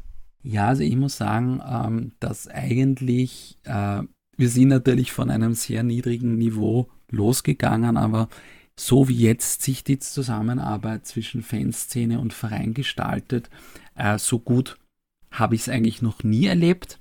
Und man muss natürlich auch immer vorsichtig sein, weil diese Sachen können sich dann auch immer vielleicht auch schnell ändern, wenn dann Dinge passieren und, und wenn, aber prinzipiell muss ich sagen, dass es sehr gut funktioniert. Es gibt den Fanbeirat, das ist ein Gremium in unserem Verein, wo sich Fanvertreter und Vertreter des Vereins niederschwellig austauschen. Die haben verschiedene Sitzungen miteinander und das ist ein unglaublich guter Kommunikationsort, um Probleme, aber auch Themen, die in der Zukunft kommen, äh, sozusagen niederschwellig anzusprechen und hier einen guten Kontakt zu haben. Wichtig ist auch, also die Leute, die da drinnen sitzen, zum Beispiel ein Thomas Teser, der aus der ersten organisierten Fanszene der Wiener kommt, oder auch ein äh, Robert Heidinger, der der Obmann des Dachverbands der Wiener Fanclubs ist, der First Vienna Supporters. Also das ist wichtig, zu diesen Leuten hält der Verein eine gute Gesprächsbasis offen und gleichzeitig aber auch äh, in die andere Richtung. Und so ähm, funktioniert das relativ gut. Man muss natürlich immer vorsichtig bleiben, ja, weil, weil sich Dinge natürlich wieder ändern können. Aber es ist ein gutes, ein gutes Verhältnis untereinander äh, und das schätze ich sehr. Und natürlich von Fanseite geht nicht alles immer, aber es gibt einen sehr guten Austausch. Das hat sich auch äh, sehr verändert mit unserem jetzigen Geschäftsführer, mit dem Tommy Loy, der sehr lange jetzt eigentlich im Vergleich schon beim Verein ist und der auch selber eigentlich von der Fanszene, also der selber Wiener Fan ist und so auch einen bisschen anderen Blick auf die Fanszene hat, als es andere Leute hatten, die vor ihm bei der Wiener tätig waren. Und es ist einfach so, dass einfach eine, eine offene Gesprächsbasis herrscht zwischen Fans und Verein. Und ich hoffe persönlich, dass das noch lange anhält und vor allem jetzt hatten wir eine sehr positive Phase. Und es wird dann interessant sein, wenn es dann vielleicht negative Dinge gibt oder stärker negative Dinge auftreten, was dann ist, ob sozusagen dieses Verhältnis dann belastbar auch ist, wenn es einmal negativer zugeht. Zurück zu den Anfängen. Du hast bereits von diesem historischen, dem ersten offiziellen Fußballspiel in Wien äh, berichtet mit einer 0 zu 4 Niederlage für First Vienna. Aber das Spiel fand auf der Kuglerwiese statt, wenn ich richtig informiert bin. Und das war dann eben auch die erste Heimat der Vienna. Wie muss ich mir das vorstellen? Also ich nehme an, eine einfache Wiese mit ein paar Holztoren und der Name Kuglerwiese ist von demjenigen, der die Wiese zur Verfügung gestellt hat? Genau, also die Kuglerwiese, es ist nicht ganz sicher, wo sich die befunden hat, aber man geht davon aus, dass sie an der Spitze der Hohen Warte war, ganz oben in nördlicher Richtung. Es gibt nämlich ein, ein, eine valide Quelle dazu, dass nämlich äh, in einem zeitgenössischen Text geschrieben wird, dass sich diese Kuglerwiese dort befand, wo später die Villen von Josef Hoffmann äh, gebaut worden sind. Und diese Villen, diese Jugendstil-Villen, die was ganz Spezielles sind in Wien, wo auch die Alma Maler Werfel gewohnt hat, die befinden sich genau am Ende, am nördlichen Ende der Hohen Warte und man geht eben davon aus, dass sich dort diese Kuglerwiese äh, befunden hat. Kuglerwiese deswegen, weil das ein Flurname ist vom ehemaligen Besitzer, einem Herrn Kugler.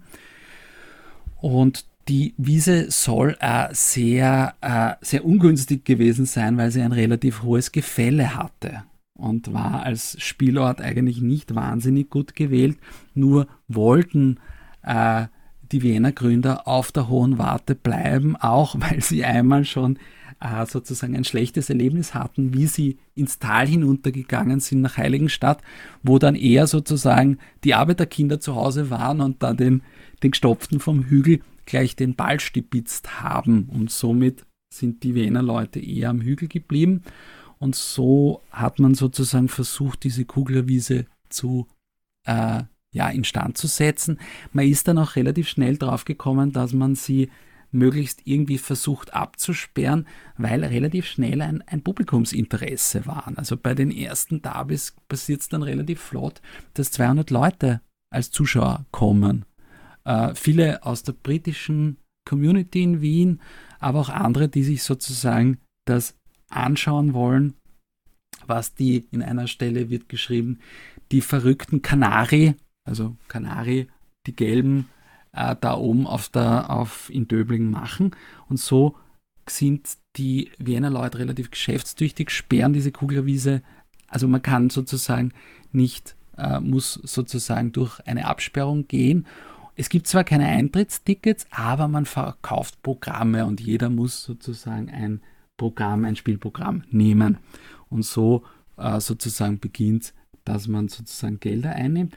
Was ich aber noch vergessen habe zu sagen ist, dass das zwar das erste Spiel in Wien war, aber dass es gute Quellen gibt, aus denen man schließen kann, dass das nicht das erste Fußballspiel in Österreich generell war, sondern dass wahrscheinlich die Geburts, die, also die Geburtsstunde des Fußballs in Österreich wahrscheinlich in Vorarlberg war, wo es an gewissen Schulen, dadurch, dass die äh, auch britische Lehrer hatten und sich vor allem auch in die Schweiz orientiert haben an dortigen Schulen und dass dort wahrscheinlich zuerst Fußball gespielt wurde. Es gibt dann auch einen Grazer Verein, wo innerhalb des Vereins ein Fußballspiel stattgefunden haben soll, das vor äh, diesem Spiel in Wien stattgefunden hat. Was aber wichtig ist, es sind die ersten Vereine, die sozusagen als Fußballvereine äh, gegründet werden und die dann nachhaltig auch den Fußballsport pflegen und vor allem dann institutionalisieren, dass das ein, wirklich eine Erfolgsgeschichte wird, dass sich weitere Vereine gründen, dass man auch sowas aufbaut wie eine Art Nationalteam, dass man ausländische Vereine einlädt, um die eigene Stärke zu verbessern.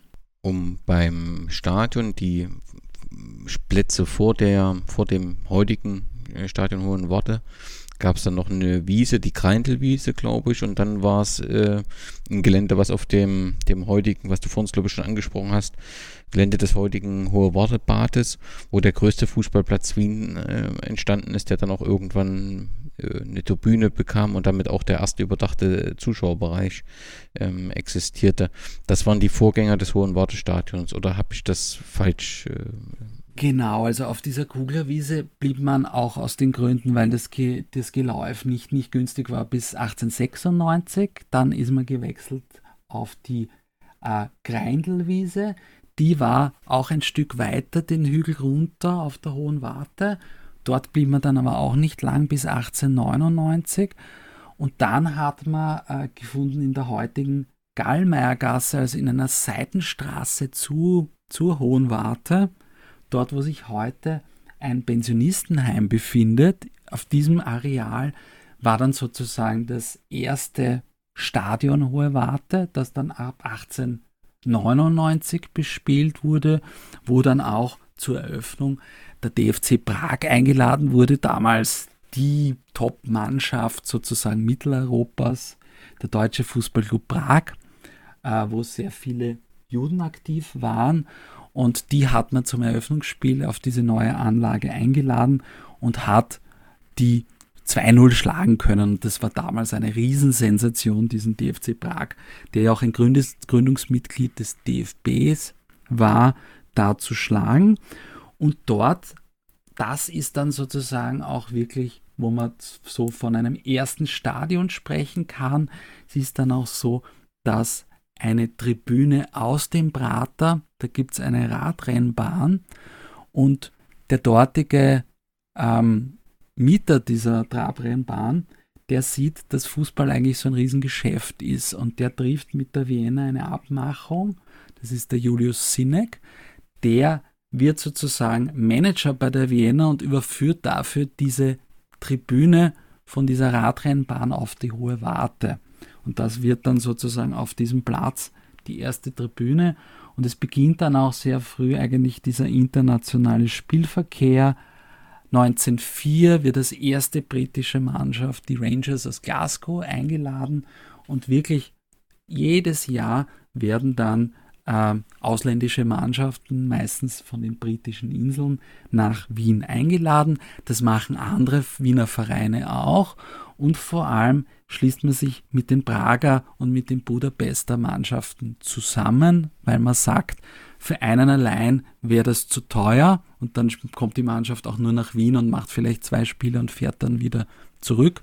Und so schließen sich diese Vereine zusammen und dann kommen diese Tourneen zustande, dass die Mannschaft X aus Großbritannien nach Prag fährt, nach Budapest und dann nach Wien kommt oder umgekehrt und oder dass auch teilweise äh, manchmal mit deutschen Mannschaften gemacht wird. Aber so beginnt dann eigentlich dieser internationale Spielverkehr, der sehr wichtig ist für den Wiener Fußball, genauso wie für den ungarischen und den tschechischen Fußball, um hier besser zu werden. Eine wichtige prägende Figur ist der Mark D. Nicholson, ein ehemaliger englischer Profifußballer, der mit West Bromwich 1892 den FA Cup gewonnen hat. Und der kommt nach Wien und leitet das Auslandsbüro in Wien von Thomas Cook Son. Und der kommt auf die Hohe Warte und ist damals, der kommt glaube ich 1898, wenn ich es jetzt richtig im Kopf habe, auf die Hohe Warte und ist der beste Fußballer natürlich in Wien. Und der ist auch ein Modernisierer. Also der ist so jemand, der sagt, wir müssen sowas ähnliches wie einen Verband gründen, der auch so Banalitäten wie er ist der Erste, der Tornetze nach Wien bringt, also der wirklich viel tut und der so einen Ehrgeiz hat, dass er zu den Wiener Leuten sagt, ich möchte euch so gut machen, dass ihr die Briten, die in Wien leben und arbeiten, schlägt. Und das gelingt ihm auch. Und er ist auch der Erste, der in Österreich beginnt, äh, Trainingspläne zu schreiben, der den Spielern auch sagt, vielleicht am Tag vor einem Spiel nicht so viel rauchen, nicht so viel trinken. Und der hat einen unglaublich guten Einfluss in dieser Frühzeit des Wiener Schrägstrich österreichischen Fußballs auf diese Institutionalisierung, dass der Fußball da sozusagen weitergeht. Es, er gründet dann auch mit anderen ein Komitee, die dann eben Geld zusammenbringen, um ausländische Vereine äh, nach Wien zu bringen wird dann auch Präsident dieses Komitees. Das ist eigentlich ein der Verbandsvorgänger und geht dann aber leider äh, 1900 wieder weiter und hat eine neue berufliche Herausforderung. Er ist sehr untriebig, geht nach Kairo, ist in Frankreich aktiv und ist dort auch immer wieder beteiligt an, an Gründungen von Fußballvereinen, spielt selber auch gern Cricket und hält eigentlich äh, Zeit seines Lebens aber Kontakt mit den Freunden in Vienna, äh, in Wien. Und es wird auch interessanterweise nach ihm ein Fußballclub gegründet, der SC Nicholson, der sich dann später in den FC Wien umbenennt und der auch am Anfang blau-gelb als Vereinsfarben hat. Und da sieht man diesen großen Einfluss, den der D. Nicholson auf diese frühe Zeit des Wiener Fußballs, obwohl er nur relativ kurz in Wien gewirkt hat, ausgeübt hat. Kurzer Einschub hinsichtlich des Einflusses äh, der Briten auf Wien bzw. Österreich. Bei der letzten Ausgabe war Roland Spöttling vom Wiener Sportclub, der Stadionsprecher, zu Gast und er sprach auch immer vom Cornerverhandel. Und ich musste erst zwei, dreimal überlegen, was er äh, äh meint. Und äh, ne, bis ich verstanden habe, dass es um die Eckfahne äh, geht. Aber das ist offensichtlich grundsätzlich, dass die Ecke ähm, die Corner ist. Und ist das so ein, ein, Beispiel, ein vielleicht unbedeutendes Beispiel, aber dass wirklich der britische Einfluss sehr groß war in Wien und beziehungsweise Österreich? Ich glaube, es ist ein großer Unterschied zu Deutschland, weil man, und das ist, glaube ich, auch wahrscheinlich ähnlich in Italien und in Frankreich auch, in großen Ländern tendiert man dazu, sozusagen diese Fußballbegriffe einzudeutschen oder in die eigene Sprache zu überführen. Und in Deutschland, glaube ich, war das auch ein wichtiges Thema, weil dort natürlich auch die Turnbewegung sehr stark gegen diesen britischen Sport opponiert hat und man da vielleicht auch versucht hat, indem man sozusagen die Fußballbegriffe germanisiert hat, relativ schnell, dass man sozusagen weggekommen ist von diesem englischen Ursprung und in Wien ist das aber anders und vor allem auch so diese Begriffe, die ja sehr ins Wienerische eingeflossen haben. Wienerisch klaut von überall. Ja, also du hast, du hast da, du hast da jiddische Begriffe drinnen, du hast viele französische Begriffe drinnen und so ist es eigentlich auch, dass diese alten englischen Begriffe, also ich kann mich noch erinnern, dass, dass, dass ältere Herrschaften auf der Hohen Warte zu den Verteidigern Back sagen, gesagt haben. Also, äh, und, und, und in, im, im, im Österreichischen sozusagen haben sich diese alten englischen Begriffe einfach gehalten, weil da auch, glaube ich, niemand dagegen gearbeitet hat. Und so gibt es halt noch den Corner und, und so gibt es halt diese Ausdrücke, die für uns eigentlich ganz normal sind und gar nicht für, für, für Wiener gar nicht hinterfragt werden, ob die jetzt einen englischen Ursprung haben oder nicht. Bevor wir zum historischen Jahr 1911 und äh, der ersten offiziellen Meisterschaft kommen, ist ja im Zeitraum von der Gründung bis 1911 gibt es ja auch so eine Art Wettbewerbe. Also ich habe den Challenge Cup gefunden, ich habe etwas vom Wiener Tagblatt-Pokal gefunden. Sind das äh, kurze lokale Turniere oder sind das auch schon Wettbewerbe und gab es in dieser Zeit ähm, also sportliche Erfolge der Vienna. Also hat man da schon ähm, aufzeigen können, dass ähm, im Prinzip im Team auch viel Qualität steckt. Ja, also wie du es schon gesagt hast, also der Challenge Cup, das ist sozusagen der erste Wettbewerb, der auf dem Boden der, der österreich-ungarischen Monarchie ausgespielt wird. Der wird gestiftet von einem äh, Cricketer-Funktionär und es ist eigentlich nach Vorbild des FA Cups ein K.O.-Turnier und sozusagen prinzipiell offen für alle Vereine der Donaumonarchie, aber in Wirklichkeit sozusagen eigentlich ein Wettbewerb, wo die Wiener Vereine eigentlich spielen. Es gibt aber auch Budapester Vereine, die mitspielen, aber es wird 1897 gegründet und zu der Zeit gibt es dann in Wien mit der Vienna und den Cricketern auch die Fußballsektion des Wiener ACs. Und das sind sozusagen die drei führenden Mannschaften. Und im Challenge Cup ist es so, der wird pro Jahr ausgespielt und die Wiener kann dann 1899 und dann im darauffolgenden Jahr den äh, Challenge Cup gewinnen. Und da ist der Mark D. Nicholson dann der Trainer und, und Spielertrainer der Vienna und da ist sozusagen der erste große Erfolg, diesen Challenge Cup zu gewinnen. Und dann dauert es eigentlich eine Zeit lang, weil erst dann 1911 ein Meisterschaftswettbewerb eingeführt wird, weil unter anderem auch so Vereine wie die Vienna, aber auch die Cricketer sagen, na, wir wollen ja gar nicht gegen die kleinen Wiener Vereine wie Rapid spielen, sondern wir wollen unsere Spieltermine reservieren für die Budapester, für die Prager Mannschaften. Und es dauert dann eine gewisse Zeit, wo die kleineren Vereine wie Rapid erstens zahlreicher werden, zweitens auch immer besser werden und dann kommt es wirklich zu dieser Einführung ab 1911 einer wirklichen ersten Meisterschaft, natürlich am Anfang nur für Wiener Vereine und da zeigt sich relativ schnell, dass diese Vorher Vorherrschaft der Wien und der Cricketer jetzt vorbei ist. Rapid ist von Anfang an sehr erfolgreich und die Wiener und vor allem die Cricketer haben große Probleme da mitzukommen und dann kommt es eben auch leider 19, in der Saison 1913-14 noch dazu, dass die Wiener auf dem letzten Platz landet. Bevor wir uns um die sportlichen Ergebnisse dieser Zeit nochmal beschäftigen, vielleicht, wenn wir uns die Mitglieder, die Gründungsmitglieder der ersten offiziellen Meisterschaft anschauen, welche Vereine es davon noch heute gibt, dann ist das Rapid Wien, dann ist das der Wiener Sportclub, der erste Simmeringer SC spielt heute, glaube ich, in in der Stadtliga, glaube ich. Hm die Vienna, der Floresdorfer AC, beide in der zweiten Liga, der Wiener Sportclub in der Regionalliga, Rapid klar in der Bundesliga und ich glaube, also zum, nach meinem Kenntnisstand, mehr kenne ich nicht. Nein, mir wird, glaube ich, auch jetzt niemand abgehen, weil die anderen Vereine, die, die gibt es heutzutage nicht ja. mehr. Ja.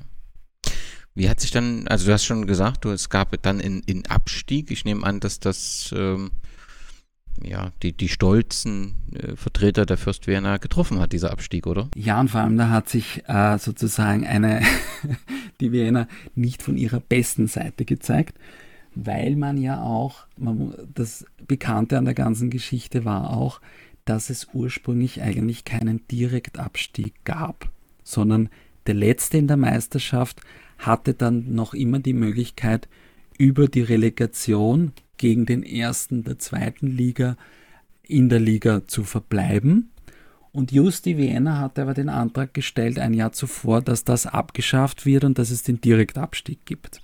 Und jetzt passiert es der Vienna, dass sie eben am letzten Platz handeln und die Vienna agiert so, dass sie sagen, na das geht doch nicht. Wir sind doch die Erfinder des Fußballs in Österreich und das könnt ihr doch nicht machen. Wisst ihr was? Wir stocken einfach die Liga auf und die, dann können wir drinnen bleiben und von unten kann die Mannschaft dann auch raufkommen.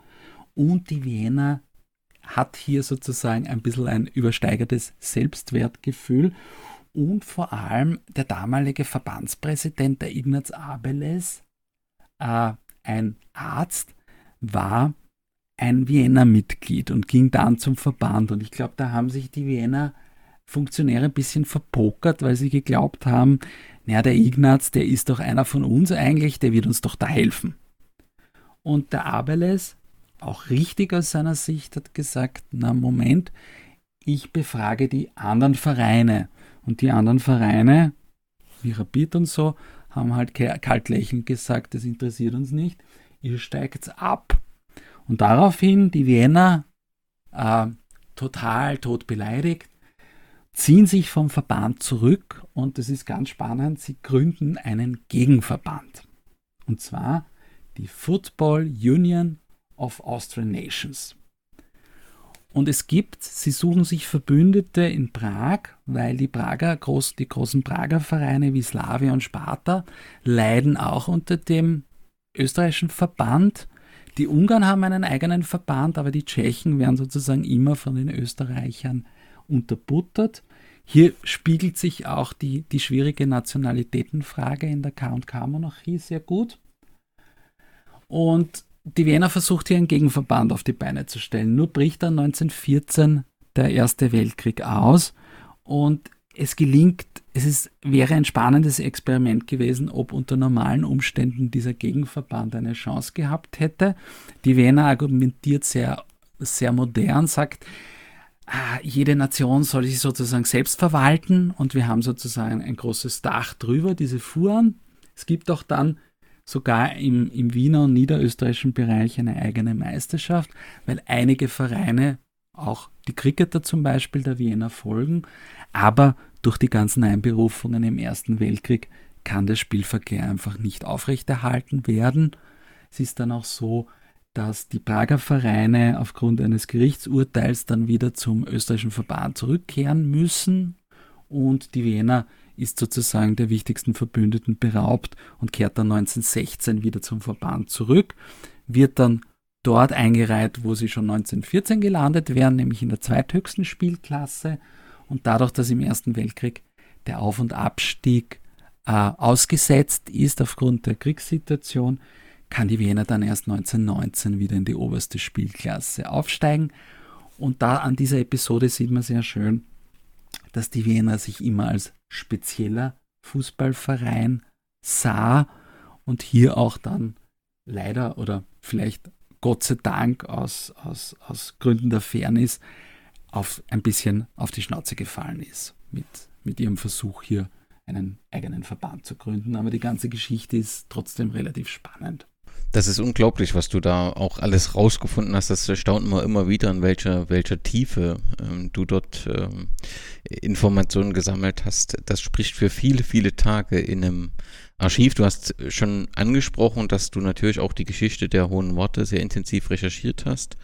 Wenn ich äh, das alles richtig gelesen habe, äh, ist 1920 äh, die bisherige Sportanlage dann dem Erdboden gleichgemacht worden und begann der Bau äh, des Hohen Wortstadiums, was dann 2021 am 19. Juni abgeschlossen war. Also es war so, dass die Wiener 1919 aufsteigt, aber das Stadion verliert, diesen, diesen, dieses erste Stadion. Es ist nämlich so, dass äh, die Gemeinde Wien, der der Platz gehört, das lieber an eine Filmfirma verkauft. Damals ist die große Zeit äh, des österreichischen Stummfilms da wären in Anfang der 20er Jahre ganz große Stummfilmproduktionen, Antikfilme, äh, biblische Motive äh, sozusagen in Wien gedreht. Und es ist total toll in dieser wirtschaftlich schwierigen Zeit, weil man diese Filme sehr gut, dass sie Stummfilme sind, ins Ausland verkaufen kann und hier harte Devisen ins, nach Wien bringen kann. Und da gibt es die Filmfirma Dreamland, die aber überhaupt nur einen Film realisiert und der verkauft äh, die Stadt Wien das Gelände. Die bauen dann auch eine große Halle dort, um dort zu drehen. Und die Wiener verliert ihren Platz, ihren, ihr, ihr Stadion, will aber auf der Hohen Warte verbleiben und sucht in der Nähe, wo gibt es eine Möglichkeit. Und da gibt es schon in einer ehemaligen Ziegelei mit, diesem, mit dieser großen Böschung gibt es einen kleinen Trainingsplatz, wo ein kleiner Verein auch spielt und wo die Wiener ab und zu auch äh, trainiert. Und den, diesen, diesen Ort adaptiert sich die Wiener dann zum heutigen Stadion Hohe Warte, Schrägstrich Naturarena Hohe Warte, so wie der heutige Name ist. Und dort in dieser ehemaligen Ziegelei äh, wird dann das Stadion Hohe Warte äh, gebaut und wird dann 1921 eröffnet und wird sukzessive ausgebaut und ist dann im Laufe der 20er Jahre eigentlich mit einer Kapazität von rund 85.000 Zuschauer und Zuschauerinnen das größte Stadion abseits der britischen Inseln, weil du eben durch diese durch diesen Hang, ja, durch diesen ehemaligen Ziegeleihang hier die Möglichkeit hast, sehr viele Leute in dieser Naturarena unterzubringen. Und, so, und somit haben die Leute auch, dadurch, dass es ein Hang ist, auch einen relativ guten Blick auf das Spielfeld. Ja, und so, das ist einmal die Grundgeschichte der, des Stadions. Du hast 85.000 Zuschauer angesprochen. Es gab einen denkwürdigen Tag am 15. April 1923. Da gab es, glaube ich, das erste Länderspiel auf der Hohen Worte, richtig? Nein, das, das, das, äh, ja, also ich glaube, ich, ab 1922 gibt es Länderspiele auf der Hohen Warte. Die 85.000 kommen aber von diesem Länderspiel gegen Italien, von diesem Tag.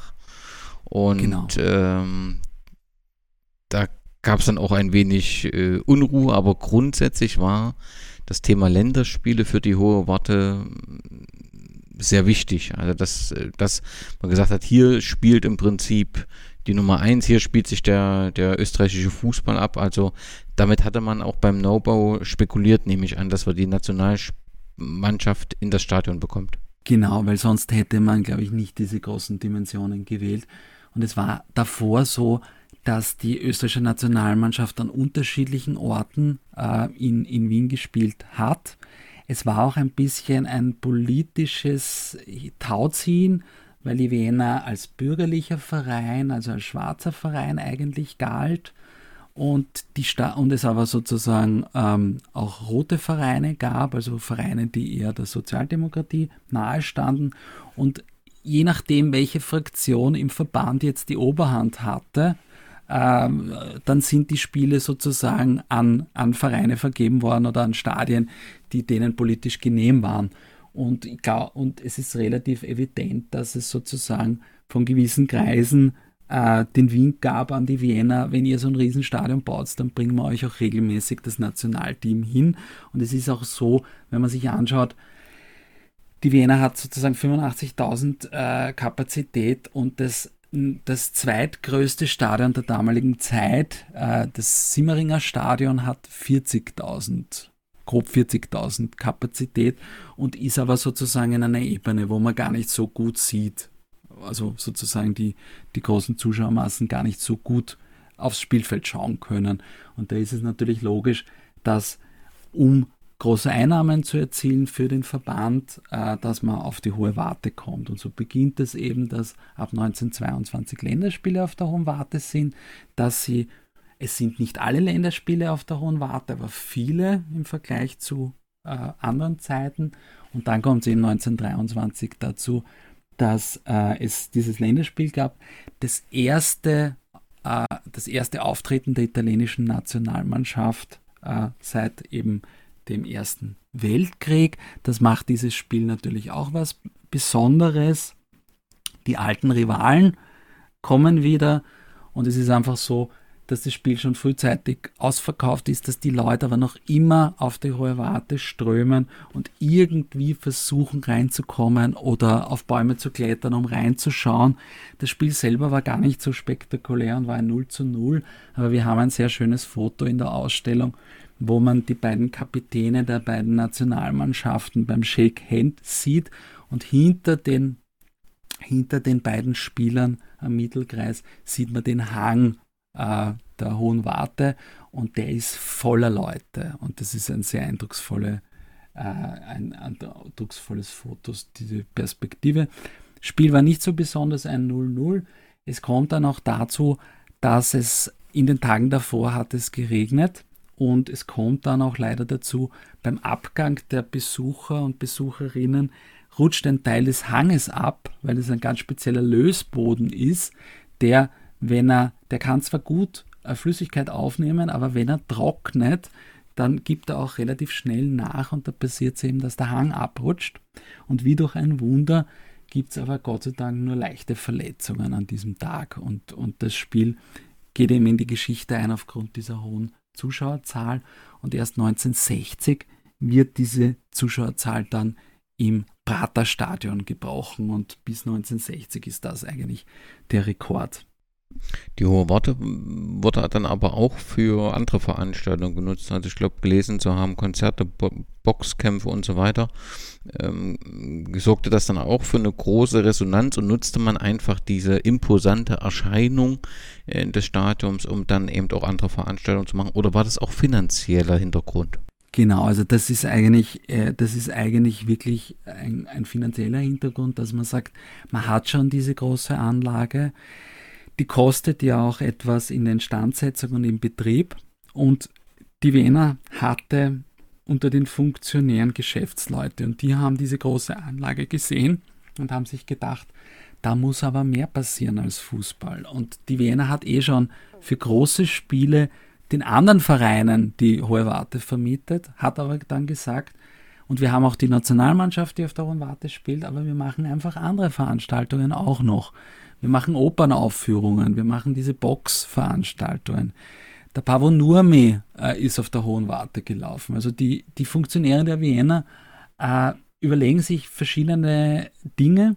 Es ist auch ein unglaublicher Hunger da in dieser Zwischenkriegszeit, wo sozusagen Wien, äh, Österreich so ein be relativ bedeutungsloses kleines Land geworden ist, nach diesen großen Ereignissen, nach internationalen äh, Ereignissen und, und deswegen wird die hohe Warte da auch sehr gestürmt, gerade auch in, in wirtschaftlich schwierigen Zeiten. Und wir haben ja dann auch ab 1924 die Einführung des Professionalismus in Österreich als ersten Land außerhalb der äh, britischen Inseln, abgesehen von den USA. Äh, und da braucht es natürlich auch, um den Professionalismus zu finanzieren, braucht es eben auch Einnahmen. Und diese Veranstaltungen dienen halt auch dazu, um den Fußballbetrieb der Vienna und die Instandsetzung der Hohen Warte zu finanzieren. Und da gibt es sozusagen eine, eine Art Proto-Kommerzialisierung auf der Hohen Warte, die ausgelöst wird durch die Wiener Funktionäre und die werden dann teilweise auch sehr stark dafür kritisiert, dass sie sozusagen hier äh, mit dem Fußball und mit anderen Veranstaltungen Geschäfte machen. Und viele dieser Funktionäre sind Juden bzw. jüdische Konvertiten und die bekommen von allen Seiten sozusagen die Kritik drauf.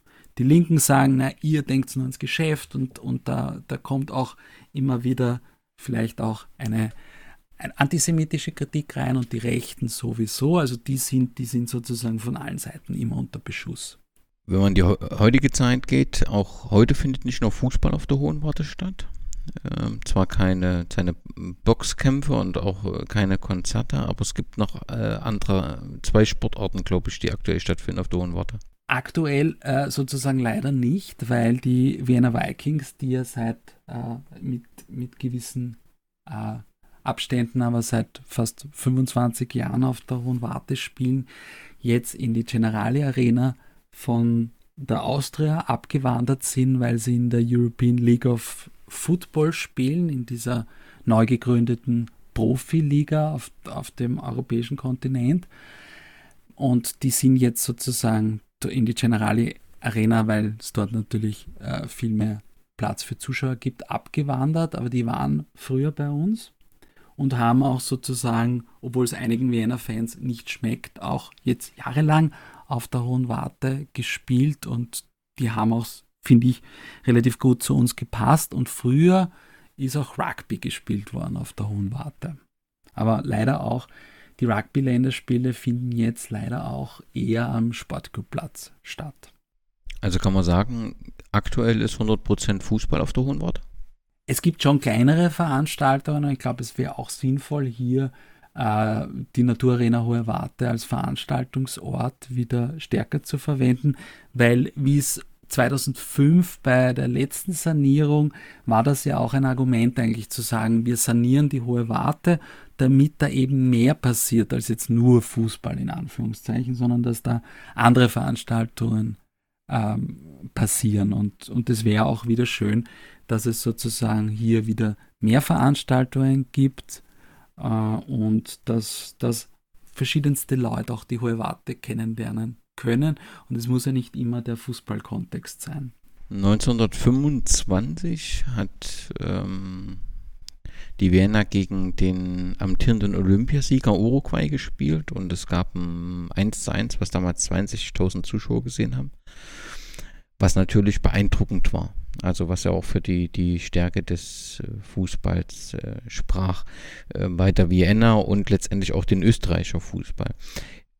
Ist also die Einführung in dem Jahr des, der, der Profimeisterschaft war das ein Beweggrund, dass man gesagt hat, man könnte diese Stärke nur erhalten, wenn das professionalisiert war? Waren das reine finanzielle Interessen dahinter? Also, was waren die Gründe, dass wir gesagt haben, in Österreich wird 1925 äh, die Profimeisterschaft eingeführt? Ich glaube, es war viel banaler. Man hat sozusagen eigentlich das, was unter der Hand passiert ist, ähm, hat man einfach legalisiert. Und das war dann eben auch sinnvoller zu sagen, wir machen sozusagen offen und wir, wir geben uns gewisse Spielregeln und dann schauen wir mal, ob dieses System funktioniert überhaupt. Es war so, dass eigentlich äh, in Österreich wie in vielen anderen europäischen Ländern ja der Erste Weltkrieg so ein unglaublicher Beförderer war für den Fußballsport. An der Front, in der Etappe, beim Militär haben alle Bevölkerungsgruppen den Fußballsport kennengelernt. Fürs Militär war das relativ praktisch, weil die Leute fit bleiben konnten. Es ist ein sehr soziales Spiel, wo aber sozusagen der Einzelne auch sich entfalten kann. Alle lernen Fußball kennen und kommen dann zurück und wollen sozusagen weiter Fußball spielen. Und da kommt es zu einem ersten großen Boom in Wien. Gründung von Vereinen, aber die Zuschauerzahlen steigen an. Und dann kommt man einfach auf die Idee, man sieht, die Zuschauerzahlen sind sehr gut. Und dann sagt man einfach, wir bezahlen sozusagen unter der Hand eh schon unsere Spieler, also legalisieren wir das Ganze doch und stellen das sozusagen auf eine gescheite Ebene. Der Staat hat natürlich auch ein Interesse, dass er Steuern bekommt. Und so beginnt das. Allerdings muss man natürlich sagen, es ist eben schwierig. Es gibt nicht so viele Wege, Einnahmen zu lukrieren. Du hast die Zuschauereinnahmen, du hast das Mäzenatentum der eigenen Funktionäre und es beginnt schon ein bisschen mit Werbetafeln und etc. Und du hast vor allem die Gastspielreisen ins Ausland. Die Wiener Vereine sind sehr beliebt im Ausland, werden eingeladen. Du hast ja relativ wenig Meisterschaftsspiele, also kannst du auch viel unterwegs sein.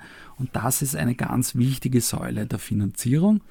Und diese Einführung in Wien hat einen Dominoeffekt zur Folge, weil der Fußballraum in Mitteleuropa so vernetzt ist. Wien ist mit Prag, mit Budapest, es ist alles vernetzt und deswegen müssen diese Vereine auch nachziehen, weil die sehen, wenn wir nicht auch in Ungarn, in der Tschechoslowakei den Profifußball einführen, dann gehen unsere guten Spieler weg, weil es ist überhaupt kein Problem sozusagen von Budapest nach Wien zu gehen oder von Prag nach Wien zu gehen. Äh, und deswegen zwingen dann sozusagen die großen Vereine in Ungarn und in der Tschechoslowakei ihren Verband auch dann äh, nachzufolgen und ein Jahr später beginnen dann die Ungarn und die Tschechen auch den Profifußball einzuführen. Und es ist relativ schwierig, weil fast alle Vereine, wenn du dir die zeitgenössischen Zeitungen anschaust, kommen irgendwann in finanzielle Schwierigkeiten. Äh, viele kleinere Vereine schaffen es auf lange Sicht nicht konkurrenzfähig zu bleiben, verschwinden dann teilweise auch. Also es ist, es ist ein sehr, eine schwierige Sache, den Profifußball am Leben zu erhalten. Und das ist auch immer ein Grund, weil du es vorher schon angesprochen hast, dass man 1927 den Mitropa-Pokal einführt, damit man sozusagen mehr Spiele generiert. Und der Mitropa-Pokal ist dann auch mit den Länderspielen eigentlich das sind die großen Spiele, wo die großen Mannschaften aus Wien, aus Budapest, aus Prag sich messen. Und das, das sind wirklich die großen Spiele, wo es auch da, darum geht, große Einnahmen zu lukrieren. Also der Metropa Cup als Vorgänger des heutigen Europapokals? Genau, also genau richtig. Es, ist, es hat nicht eine Idee, sondern äh, verschiedenste Funktionäre entwickeln diese Idee. Die Wege sind kurz, ja, und, und man versteht sich relativ gut untereinander und so kann man das einfach sehr gut auf die Beine stellen. Und das wird eigentlich eine, eine, eine relativ große Erfolgsgeschichte. Leider bringt man halt nicht die deutschen Vereine dazu, im Metropa Cup teilzunehmen. In Süddeutschland wäre man schon wahrscheinlich aufgeschlossen gewesen, aber natürlich die deutschen Vereine sind noch dem Amateurismus verhaftet und, und der DFB äh, zieht da auch einen, eine Schranke ein und sagt, ihr dürft euch nicht messen mit diesen Profimannschaften. Und leider bringt man es auch nicht dazu, dass die Franzosen einsteigen, die ja im Laufe der Zwischenkriegszeit selber auch den Profifußball einführen. Aber ganz wichtig, die Italiener kommen dazu und es kommen dann auch kleinere Nationen dazu, wie die Rumänen, äh, Jugoslawien, Schweiz. Und das ist einfach eine Riesensache. Und der Friedrich Dorberg, ein österreichischer Schriftsteller, äh, der so schön einmal gesagt hat, ein Mitropa-Cup-Spiel muss auf der Botschaft enden. Also es gibt Spielerbrüche, es gibt Auseinandersetzungen, die dann wirklich zu diplomatischen Verwicklungen führen zwischen den Ländern. Und das ist natürlich großartig, diese Spiele zu haben. Und natürlich sind die Wiener Vereine auch recht erfolgreich im Mitropa Cup. Für die Wiener beginnt überhaupt mit der Einführung des Professionalismus eine sehr erfolgreiche Zeit, wenn man die Zeitspanne bis 1937 vielleicht betrachtet, was für Pokale, Meisterschaften und was für Erfolge mit Tropa Cup sind in die Chronik der Wiener eingegangen. Ja, es ist so, dass das wirklich interessant ist, dass ähm, die Wiener so ein bisschen, also die Wiener schafft sich dann wieder in der ersten Liga äh, zu etablieren und 1924 bei der Einführung äh, des Professionalismus stößt man schön langsam jetzt wieder unter die besten Vereine äh, Wiens vor. Aber man hat ein bisschen das Problem, dass man der ewige Zweite ist. Man wird Zweiter, Dritter, kommt ins Cup-Finale, verliert dort. Also man hat, man hat sozusagen äh, so ein bisschen ein Nimbus des ewigen Zweiten. Ich habe in einer Zeitung auch gefunden eine Karikatur, über die Wiener Mannschaft damals von 1927, wo mein Großvater dabei ist und wo er auch gezeichnet ist. Und da steht, da sind die Köpfe der Wiener Mannschaft gezeichnet und drüber steht der ewige Zweite, die Wiener. Und dann gelingt es aber dann 1929, äh, endlich den Cup zu gewinnen. Und das ist, vielleicht kann man es, muss man es ein bisschen psychologisch sehen, das ist ein bisschen ein Brustlöser. Die Wiener ab dem Zeitpunkt wird dann erfolgreich, verteidigt dann 1930 den Cup und kann dann 1931 die erste Meisterschaft feiern und holt sozusagen dann auch das Double, wenn man 1931 dann als erster ungeschlagener Verein den Mitropa-Pokal gewinnt. Im Semifinale schmeißt man die Roma raus und trifft dann im rein Wiener Finale, was damals auch speziell war, auf den Wiener AC. Normalerweise, wie im Europacup, gibt es Hin- und Rückspiel, auch im Finale. Und der WRC, der keine große Anhängerschaft hat, will sich mit der Wiener darauf verständigen, dass sie nur ein Spiel machen, weil man schließlich beides Wiener Vereine sind. Und warum nicht nur ein Spiel machen? Die Wiener verweigert das aber, weil ihr das vielleicht auch zu heikel ist, dass man vielleicht in einem Spiel. Man ist zwar Favorit, aber man könnte vielleicht auch den Cup noch aus der Hand geben in einem Spiel. Und so äh, verkauft dann der WRC sein Heimspiel nach Zürich ins Hartturmstadion. Der Präsident der Grasshoppers kauft dieses Spiel und da sieht man diesen Stellenwert des Mitropopokals, dass ein Finalspiel zwischen zwei Wiener Mannschaften in Zürich ausgetragen wird. Und die Wiener schafft es dann nach einem holprigen Start, dieses Spiel dann, die sozusagen dieses Auswärtsspiel zu gewinnen und gewinnt dann auch das zweite Spiel auf der Hohen Warte und kürt sich zum Mitropa-Pokalsieger. Und das ist natürlich einer der größten Triumphe eigentlich der Wiener. Um auf diese Stadionsituation zurückzukommen, dort ist es 1929 so, dass der Bau des Praterstadions beschlossen wird und 1931 im Juli es dann eröffnet wird. Ich nehme an, dass das letztendlich dann das Ende für die Hohe Warte als Länderspielaustragungsort bedeutete. Genau, also es ist so, dass ähm, zwar Anfang 30, der 30er Jahre, also 1931, das Wunderteam seine großen Spiele auf der Hohen Warte abhält. Das 5 zu 0 gegen Schottland, das als Geburtsstunde des Wunderteams gilt, wird auf der Hohen Warte gespielt. Auch das 8 zu 2 gegen den Erzrivalen, gegen die Ungarn, wird auf der Hohen Warte gespielt. Aber mit der Eröffnung des Praterstadions 1931 ist sozusagen die große Zeit der Hohen Warte vorbei. Das Praterstadion im Prater gelegen, ähm, modern, auch natürlich ein Prachtbau des Roten Wiens äh, anlässlich der Arbeiterolympiade äh, dann eröffnet und da gehen dann sozusagen die großen Spiele hin, weil auch die, die Hohe Warte ein gewisses Problem hat. Diese Hanglage ist ein großes Problem. Du bist an einer erhöhten, in einer erhöhten Position und es gibt rundherum wenig Möglichkeiten, eigentlich relativ gut große Zuschauermassen abzuleiten. Und da hast du im Praterstadion, das ja viel moderner ist, viel bessere Möglichkeiten, weil da rundherum einfach nichts ist. Und natürlich wird das Praterstadion auch sehr stark vom Roten Wien forciert und da beginnt dann eigentlich der Abstieg für das Stadion Hohe Warte und in der Folge kommt es dann zum letzten Länderspiel 1936. Das ist dann das 35. Länderspiel. Und in der Folge muss man auch sagen, dass die Anlage immer mehr verkommt. Und die wichtigen Spiele finden dann immer im Praterstadion, im heutigen Ernst-Happel-Stadion statt. Das heißt, danach hat es dann nie wieder ein Länderspiel gegeben. Also das genau. sechs. Mhm. Dann sind wir in der Zeit 1938 äh, mit dem ja, sogenannten Anschluss Österreichs an äh, Nazi-Deutschland.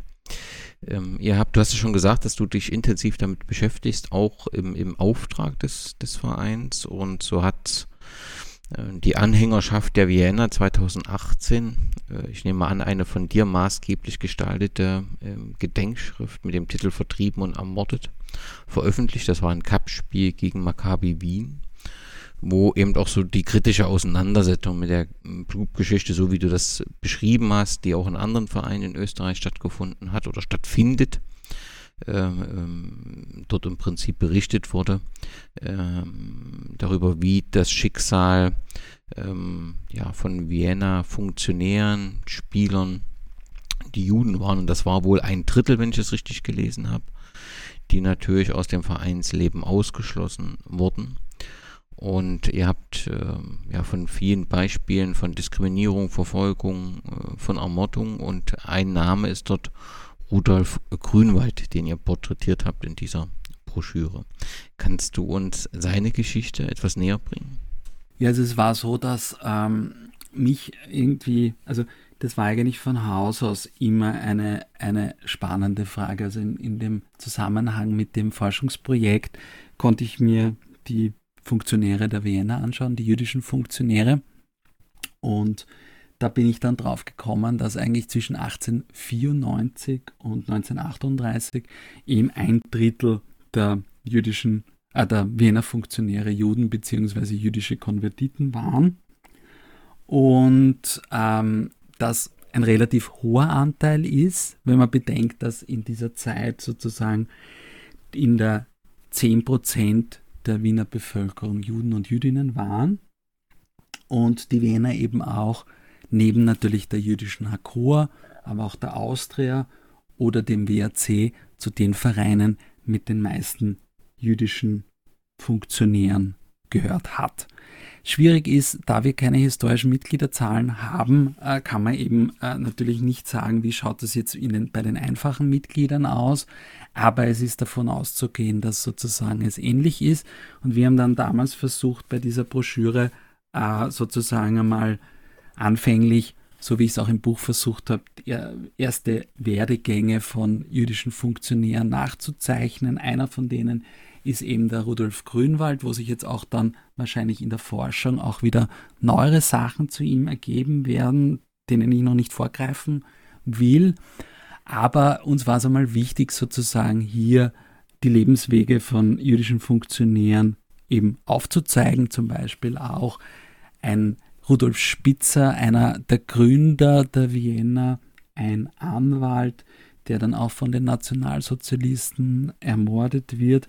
Und es war eigentlich sozusagen das erste Mal mit so einer Broschüre darauf hinzuweisen und auch mit großer Unterstützung ähm, der Vienna-Fans. Wir waren auch äh, vor eineinhalb Jahren in Mauthausen und haben dort mit, also mit interessierten Vienna-Fans als eigentlich erste österreichische Fangruppe äh, dorthin eine Führung gemacht, die auch ganz speziell war, weil es hier auch einen Fußballschwerpunkt gab bei dieser Führung. Das war sehr spannend und sehr aufschlussreich. Und da ist die Wiener Fanszene sehr interessiert dran. Äh, und was mich eigentlich sozusagen immer interessiert hat bei der ganzen Sache war, dass bei der Wiener eben zwei Dinge zusammengekommen, die relativ untypisch sind. Du bist einerseits ein Verein, der sehr viele Juden und Jüdinnen im Verein hatte, was, wo es ähnliche Beispiele gibt wie die Austria zum Beispiel, aber gleichzeitig bist du in der NS-Zeit sehr erfolgreich. Also diese beiden Dinge eigentlich widersprechen sich, weil bei anderen Vereinen, wie zum Beispiel bei der Austria, wo du viele jüdische Mitglieder hast, die haben faktisch sportlich fast keine Rolle gespielt in der NS-Zeit. Und auf der anderen Seite ein Verein, der noch erfolgreicher war in der NS-Zeit wie Rapid, die hatten wieder verhältnismäßig wenig jüdische Vereine. Und mein Ziel ist es sozusagen, darauf zu kommen, wie funktioniert das oder wie vertragen sich diese beiden Dinge eigentlich bei der Vienna? Und wie, was kann man daraus für Schlüsse ziehen? Weil eben die Vienna ungleich erfolgreich war in der NS-Zeit.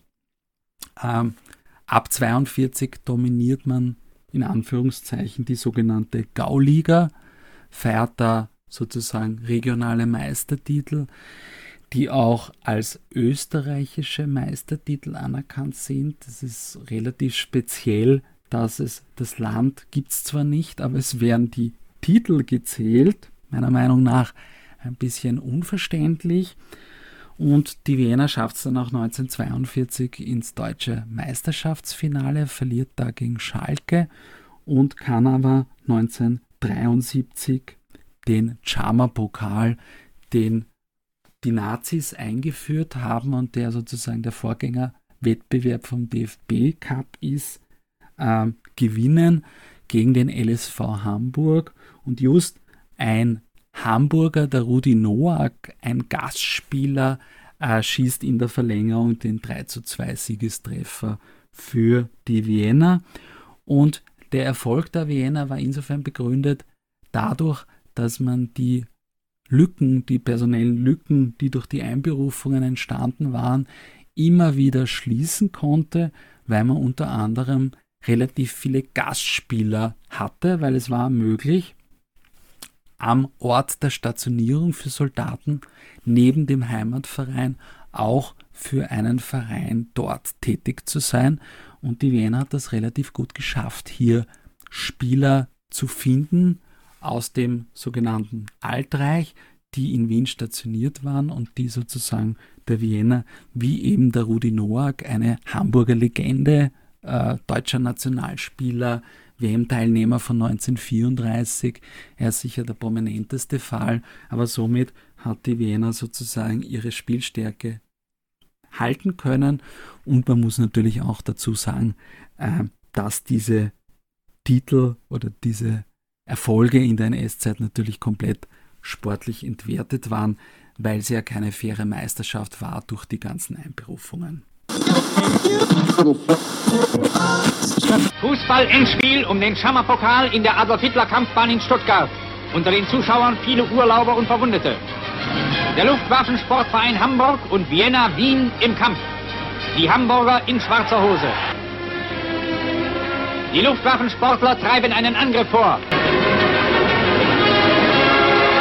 zu 0 für Hamburg.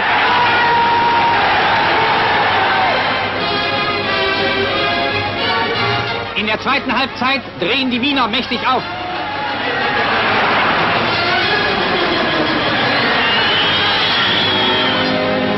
Der Hamburger Torwart in schwerer Bedrängnis. Hamburg hat einen Elfmeter verwirkt. 1 zu 1. Noch ein Tor für Wien. 2 zu 1. Angriff auf das Wiener Tor. Der Torwart hält, aber ein Spieler bringt den Ball ins eigene Netz. 2 zu 2.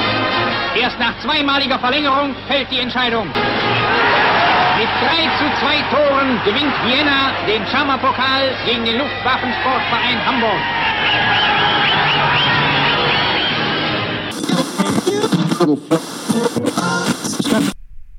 Das Thema mit ähm, den Erfolgen in der Nazizeit betrifft ja letztendlich nicht nur die Vienna, sondern auch ähm, Rapid.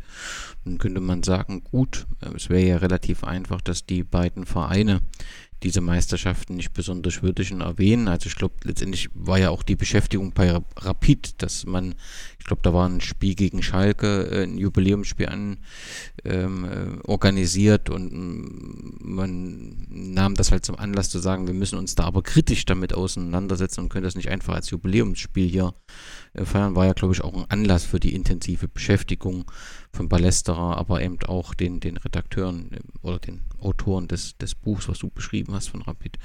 So grundsätzlich ist das doch ziemlich klar, deine Argumentation zu sagen, Österreich hat es ja überhaupt nicht gegeben, zu einer Meisterschaft kann nicht zählen. Aber ähm, was muss denn passieren, dass man sich, also im Prinzip sagt, die zählen jetzt nicht mehr? Also ich finde, das ja, wäre ja auch ein wichtiges Signal. Natürlich ist das sind das ein paar Pokale in der Vitrine weniger, aber die haben ja auch keinen Wert, das hast du ja auch gerade formuliert. Eigentlich müsste das doch ziemlich klar sein, dass das nicht dazu zählt, oder? Wie ist denn die Argumentation derjenigen, die sagen, ja, das sind aber Titel, die müssen unbedingt zählen? Du, ich glaube, äh, diese Sachen wären eigentlich nicht breit diskutiert oder so hinterfragt, weil natürlich die einzelnen Vereine sich sozusagen hüten, das zum großen Thema zu machen. Ne? Aber natürlich, äh, gerade vor allem äh, bei der Vienna, wäre das halt natürlich, äh, wäre das die Hälfte der Meistertitel, weil wir sozusagen, so, die Vienna hat sechs Meistertitel und drei sind aus dieser Zeit. Ich hätte persönlich überhaupt kein Problem, äh, diese Meistertitel herzugeben, weil sich eben ja gerade die Frage stellt, was haben diese, äh, was haben diese Meistertitel für einen Wert, ohne jetzt natürlich die persönliche Leistung der damaligen Sportler äh, sozusagen äh, nicht würdigen zu wollen. Aber es, es kann doch nicht sein, dass man diese Titel als österreichische Meistertitel zählt in einer Zeit, wo es, das Land nicht gibt. Aber vielleicht übersehe ich da irgendwas in meiner Argumentation. Ich denke mal, mm, ja, da braucht es vielleicht noch eine gewisse Zeit, um, um dieses Thema anzugehen, aber ich, ich verstehe es aus meiner Perspektive nicht, ja, warum warum man diese Titel zählt, aber ja, vielleicht übersehe ich da etwas. Ja. Nun hast du berichtet, dass in den, also der jüdische Konnex ist ja bei der Vienna evident schon ähm, durch den, den Start. Und ähm, was passierte denn mit dem Eigentum der Rothschilds äh, während der Nazi-Herrschaft?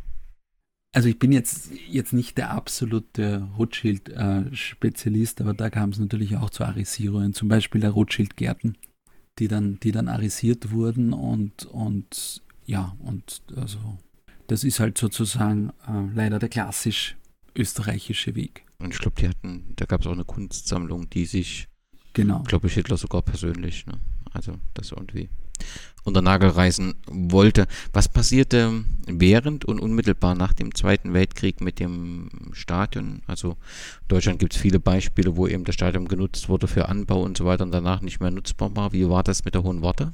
Also es war so, dass äh, sozusagen ähm, die Hohe Warte immer mehr verfallen ist und dann 1942 behördlich gesperrt wurde.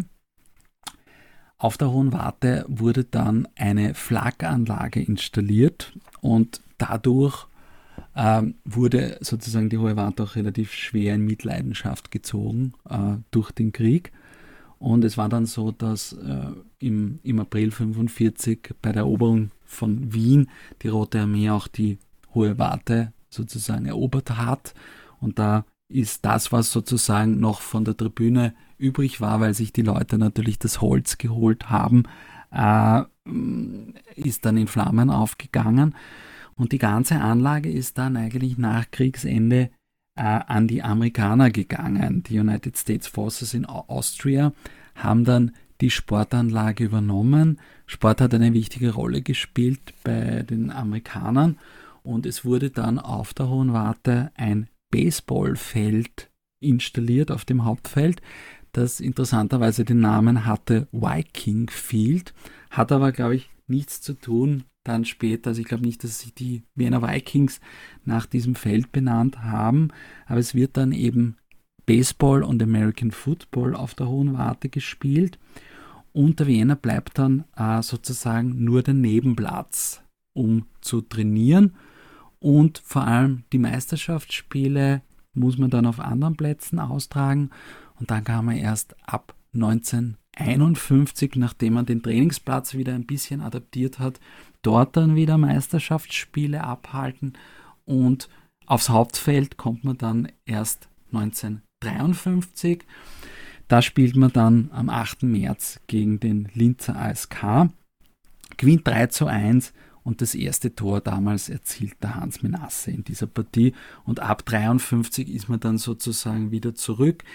Die Anlage wird sozusagen äh, der Zeit entsprechend halbwegs instand gesetzt, aber natürlich nicht vergleichbar, wie das früher war.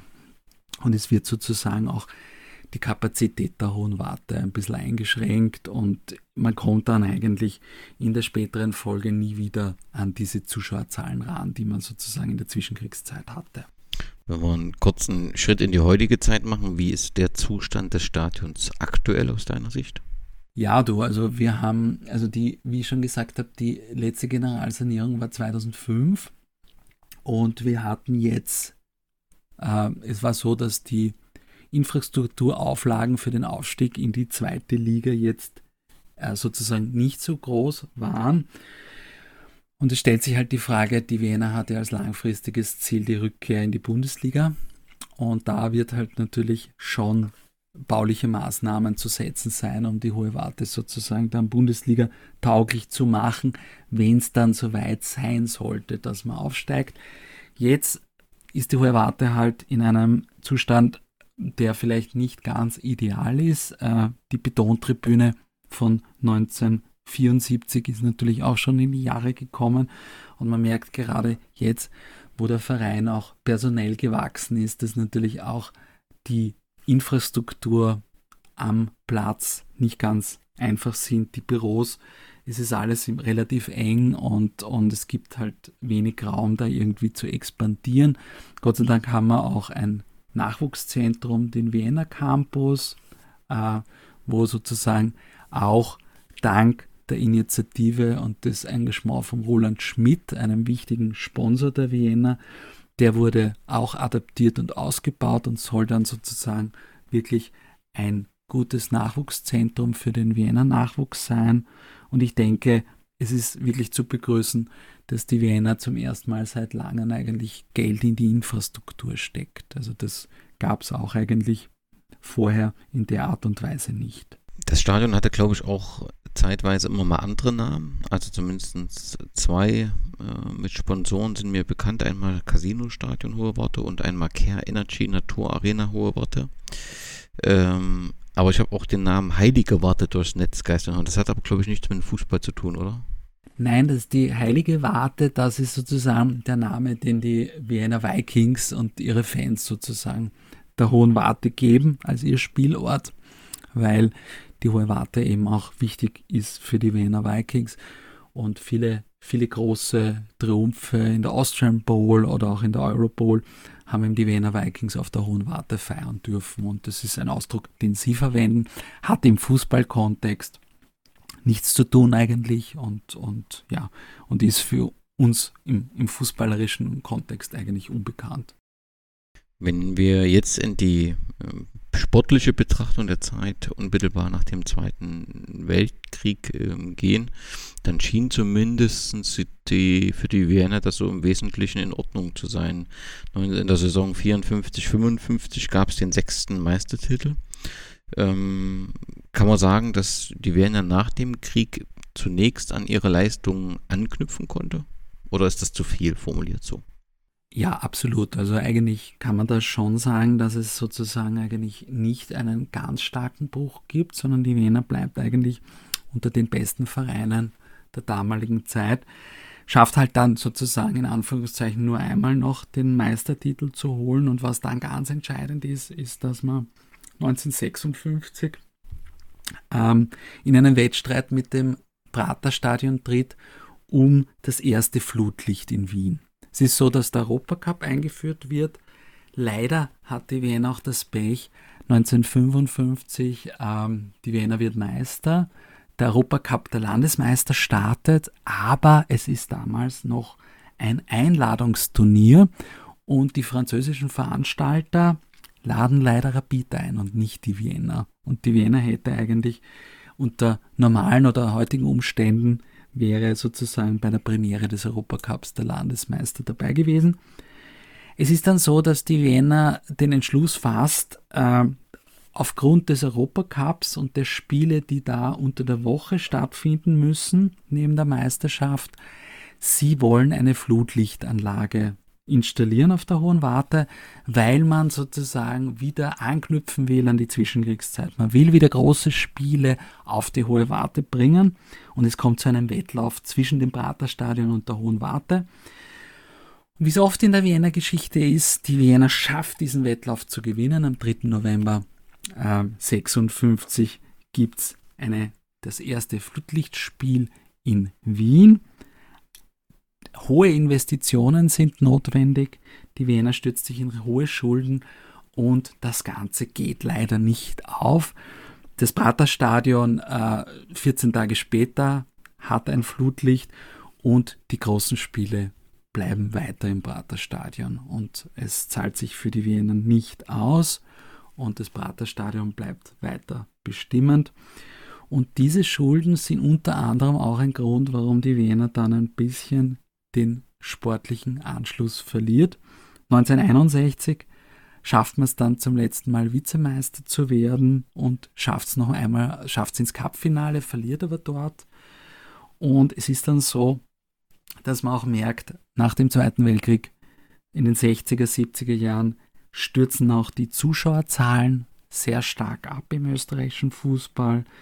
Eine veränderte Freizeitgestaltung der Leute beginnt. Und es ist auch so, dass sukzessive außerhalb von Rapid und Austria die ganzen anderen Wiener Vereine zurückfallen. Vor äh, 45 war ja sozusagen die Meisterschaft mit kleineren Ausnahmen eine rein Wiener Veranstaltung, aber jetzt drängen natürlich zu Recht die Bundesländervereine in die oberste Spielklasse und die haben eine, teilweise eine andere Unterstützung. In Wien fokussiert sich die staatliche Unterstützung auf Austria und Rapid und die kleineren Vereine, auch teilweise natürlich durchs eigene Missmanagement, fallen immer mehr zurück. Und außerhalb und die einzigen zwei, die noch länger überbleiben, sind der Wiener Sportclub und die Wiener. Und es ist dann einfach so, dass die Wiener dann 1968 zum zweiten Mal absteigen muss.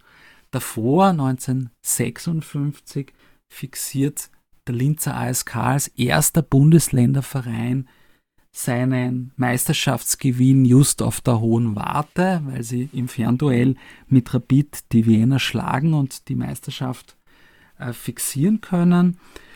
68 ist dann sozusagen der zweite Abstieg der Wiener und in der folgenden Saison hat die Wiener dann in der zweiten Liga einen Zuschauerinnendurchschnitt von 2200 Besuchern, also ganz wenig. Und in der Folge wird die Wiener eigentlich eine sozusagen eine Fahrstuhlmannschaft, die immer wieder zwischen den Ligen hin und her fährt.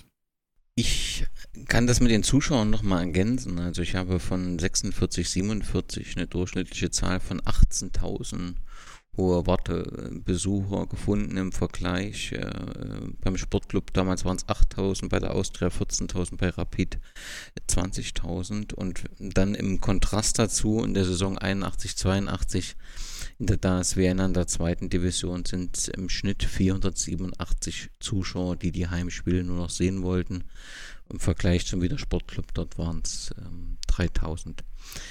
Wenn man die Frage stellt, du hast gesagt, es war so eine Fahrstuhlmannschaft, ähm, was denn jetzt passiert ist, da habe ich einen Text des österreichischen Pressebüros äh, gefunden zur Situation nach dem Krieg und bin gespannt, ob du das teilen kannst oder ob du das anders siehst. Dort ist zu lesen, als Außenstehender zur Vienna zu gehören, zählte allerdings auch jahrelang zur schier unüberwindlichen Hürde.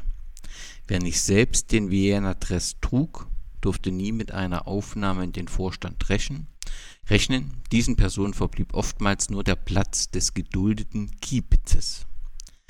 Kritiker mit Kapital waren aber auch oft bereit, den Geldbeutel zu öffnen.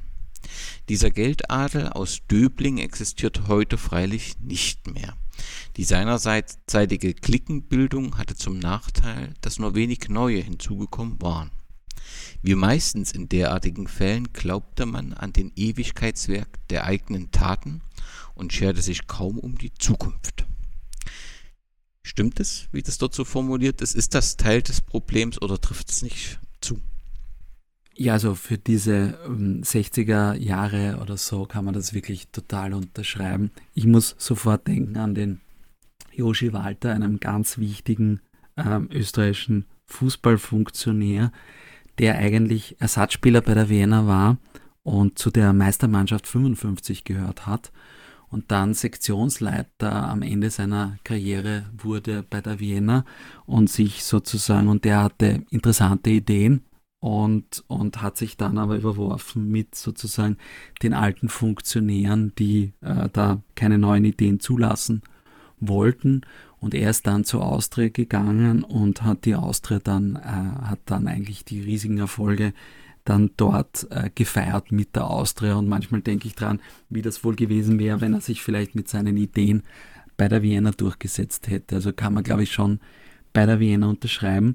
Es war dann auch so, dass sozusagen du auch ein bisschen als Fan eine aussterbende Art war, äh, Vienna-Fan zu sein und gerade auch in der relativ großen auf der großen hohen Warte hat man sich sehr, sehr, sehr verloren. Also das waren auch meine Eindrücke dann in den 80er Jahren, dass du da einfach riesig viel Platz hattest und wenn du was reingerufen hast, dann hat, hat das jedem Stadion gehört und es war eigentlich so, dass, dass nicht viele, wirklich nicht viele Leute da waren und das natürlich in so einem großen Umfeld dann noch mehr auffällt. Ne? Und, und das war einfach bei der Vienna so, dass sozusagen der, der Zuschauerzuspruch da gelinde gesagt sehr bescheiden war. Der Standard schrieb 2017, dass es das letzte Mal war, dass Wien oder die Vienna ganz Österreich, beziehungsweise ganz Österreich Kopfstand wegen der Vienna, war der Transfer von Mario Kempes 1986 äh, auf die hohe Worte. Ähm, was war der Hintergrund dieses Transfer und ähm, der sorgt ja für ordentlich äh, Medienresonanz? Ja, also das war natürlich relativ spektakulär und was Einzigartiges, weil sozusagen ja kein, äh, kein Weltmeister davor oder danach äh, in Österreich äh, gespielt hat sozusagen. Es war so, dass es interessant war, der Mario Kempis ist natürlich im Herbst seiner Karriere auf die hohe Warte gekommen und um sich das überhaupt leisten zu können, gab es damals ein Agreement mit einer Agentur, die sozusagen äh, seine Rechte hielt, dass man gesagt hat, äh, diese Agentur kann den Mario Kempes einzeln vermarkten und wird an den Zuschauerzahlen, also an den Zuschauereinnahmen beteiligt. Und man hat sich halt da erwartet, dass der Mario Kempes äh, Zuschauer anlockt und dass man sozusagen hier große Gewinne lukrieren kann. Es war dann aber leider so, dass er nicht mehr so viele Spiele absolvieren konnte und in den Spielen, in denen er gespielt hat, war es einfach großartig, ihm zuzusehen, weil er einfach äh, Fußball von einem anderen Stern gespielt hat und weil man halt gesehen hat, was das für ein klasse Spieler ist oder war und vor allem wir damals in der zweiten Liga äh, gespielt haben und das muss natürlich auch ganz toll gewesen sein für seine Mitspieler. Der Alfred Data, einer seiner Mitspieler, mir auch erzählt, dass das einfach wirklich Fußball von einem anderen Stern war, was er für Ideen hatte, wo er die Bälle hinplatziert hat. Aber leider, dadurch, dass er sehr verletzungsanfällig war und auch sehr große Knieprobleme hatte, konnte er nicht, nicht alle Spiele absolvieren. Und es war eben nicht so, dass, dass die Zuschauermassen wieder auf die hohen Warte gekommen wären. Es hat damals der Hans Krankel, der ja Anfang 1980 bei der Vienna auch kurz gespielt hat, dann damals beim Sportclub gespielt hat. Und da gab es dann Derbys, wo 15.000 Zuschauer auf der Hohen Warte waren. Aber das waren leider die Ausnahmen.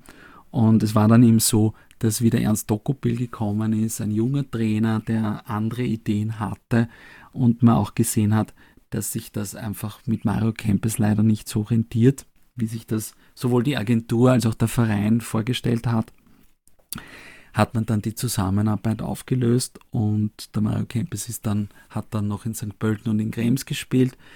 Ich erinnere mich auch gern daran, es ist ja so, dass am, am Freitag beim nächsten Heimspiel gegen die Admira beginnt wieder der Neustifter Kirtag, der sozusagen was ganz Spezielles in Döbling ist. Äh, und der Mario Kempes hat damals auch dieser Kirtag findet in Neustift und in Salmansdorf, in Vororten in Döbling statt.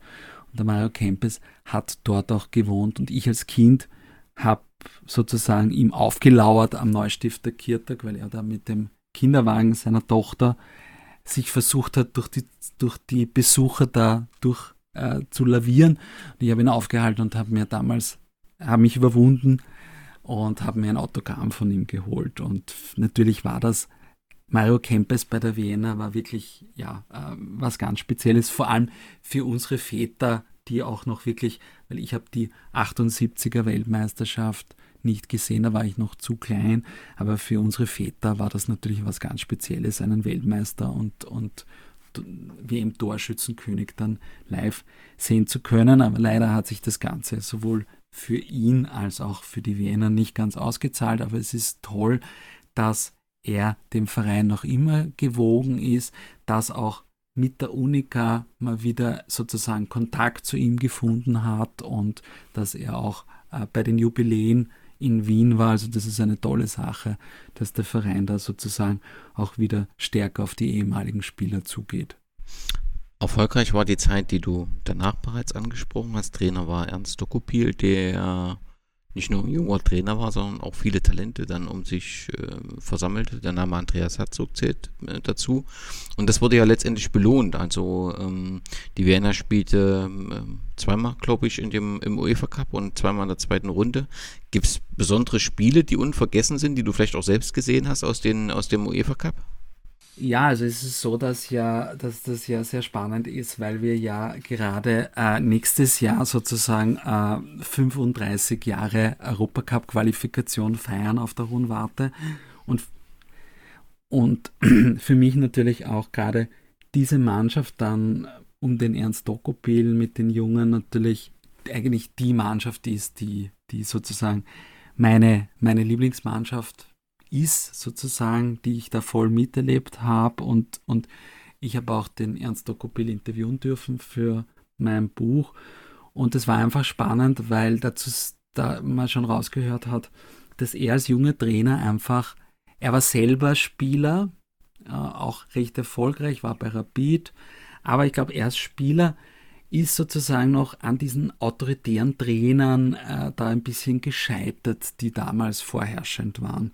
Und wie er dann Trainer wurde, wollte er es dann sozusagen anders machen und hat sozusagen eigentlich auf Eigenverantwortung gesetzt, jungen Spieler, junge Spieler frühzeitig einzubauen in die erste Mannschaft, ihnen als Unterstützung zwei, drei arrivierte Legionäre an die Hand zu geben, aber auf junge Spieler zu setzen, denen viel Verantwortung zu geben und mit denen aber auch ein Vertrauen zu haben, wenn es dann vielleicht Rückschläge gibt. Und genau das hat er eigentlich bei der Vienna verwirklichen können und hat eben eigentlich, war ganz entscheidend für die Karrieren eines Peter Stögers oder auch eines Andreas Herzogs, die sozusagen dann bei der Vienna einzubauen und beide Spieler sind als Vienna-Spieler ins Nationalteam gekommen. Und ich glaube, beide haben dem Ernst Dokopil viel zu verdanken. Und äh, ich bin unlängst auf der Hohen Warte mit meinem Lieblingsspieler aus der damaligen Zeit, mit dem Helmut Slesak, zusammengesessen. Und der hat es auch bestätigt, dass es damals einfach auch ein sehr moderner Fußball war, wo die Wiener faktisch eigentlich auch ein sehr starkes Pressing entwickelt hat damals und dass die Spiele damals, also entweder die Wiener gewonnen oder verloren, aber es gibt in dieser Saison damals äh, 87, 88 ganz wenig unentschieden und es war dann auch so, dass es dann wirklich auf einen Showdown hinausgelaufen ist. Es ging damals um den letzten UEFA Cup Qualifikationsplatz. Das war der vierte Platz. Und es kam dann wirklich am letzten Spieltag in dieser Meisterschaft Anfang Juni zum direkten Duell auf der Hohen Warte gegen die Admira. Und die Ausgangsposition war, dass die Wiener, um sich noch vor die Admira zu schieben, gewinnen muss während Admira schon ein Treffer, also ein, ein Punkt reicht. Und es war ein unglaublich spannendes Spiel. Es waren verhältnismäßig wenig Zuschauer, 3500 auf der Hohen Warte. Ich kann mich relativ gut noch daran erinnern, dass die Wiener damals relativ früh in Führung gegangen ist ähm, und dass man dann aber in der zweiten Halbzeit den Ausgleich hinnehmen musste und dass dann der Zoltan Peter, ein ungarischer Ex-Nationalspieler, dann eine Viertelstunde vor Schluss einen Freistoß ins Tor geschossen hat und die Wiener dann Gott sei Dank äh, auch das Spiel über die Bühne gebracht hat und sich zum ersten Mal für den UEFA Cup qualifizieren konnte. Kann mich noch gut erinnern, der Andreas Herzog war vor dieser Partie eigentlich verletzt, hat aber trotzdem, weil er unbedingt dieses Ziel erreichen wollte, äh, gespielt und hat sich dann auch wieder wehgetan und musste frühzeitig ausgewechselt werden. Aber es ist, es ist Gott sei Dank gut ausgegangen und die Wiener hat es geschafft, hat den vierten Platz fixieren können. Und das war für uns, also für uns Fans, was ganz Besonderes, dass die Wiener sozusagen auch einmal sozusagen etwas erreicht oder etwas schafft. Und natürlich dann die Europacup-Begegnungen. Allein die letzte dann gegen Olympiakos mit irgendwie 2500 Griechen auf der Hohen Warte war halt natürlich was ganz Besonderes für mich.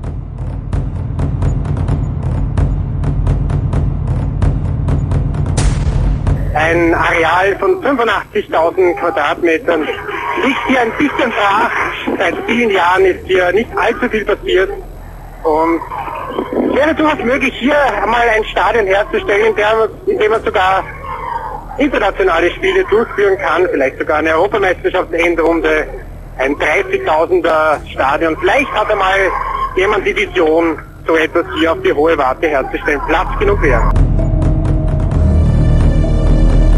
Viel Besuch natürlich auch der Teamchef da, Herbert Boaska, neben ihm Ernst Dokopil und etwa 6000 Zuschauer passen hier im Moment rein und man rechnet, dass etwa 3.000 bis 4.000 Zuschauer heute herkommen. Das wäre Saisonrekord für die Wiener, die sonst in etwa einen Zuschauerschnitt von etwa 500 hat. Gegen Steyr beim Spitzenspiel zum Auftakt des Frühjahrs waren es etwa 3.000. Aber heute ist sicher für die Wiener das Spiel des Jahres. Der vierte der zweiten Division trifft auf den zweiten der ersten Division. Ja, beim Schussversuch behindert Kotzian von Gutlederer. Eine harte Entscheidung. Manfred Schüttengruber gilt ja auch in der ersten Division als Elfer König. hat dort schon 8 Elfmeter verhängt und jetzt noch einen hier in der 23. Minute im Cup-Semifinale zwischen der Vienna und Salzburg. Er ist gefault worden, Kozian, und auf ihn wird es ankommen. Heinz Weber, kann er den Elfer halten? Nein, 1 zu 0 für Salzburg, Torschütze Edi Glieder. Der Favorit führt, Buhrufe hier aus dem Publikum.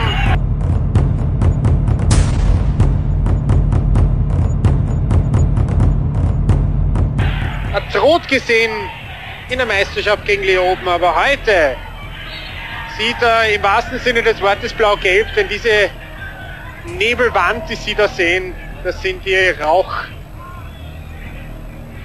Bomben, Rauchkörper der Wiener Fans und wir hier oben, wir riechen sie auch. Ebenso vehement wie die Wiener in der ersten Hälfte protestieren jetzt auch die Salzburger angeführt von Libero Ševčík und Mr. Turban Edi Glieder.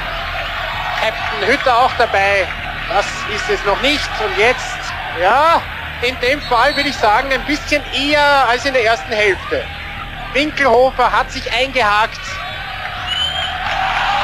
bei Friesenbichler und jetzt gibt es Gelb-Rot für Libero Ševčík. Der zweite Ausschluss für ihn binnen zehn Tagen. Radovic läuft an und verwertet. Der Ausgleich ist perfekt und damit vielleicht auch die Verlängerung. 18 Elfmeter haben wir hier.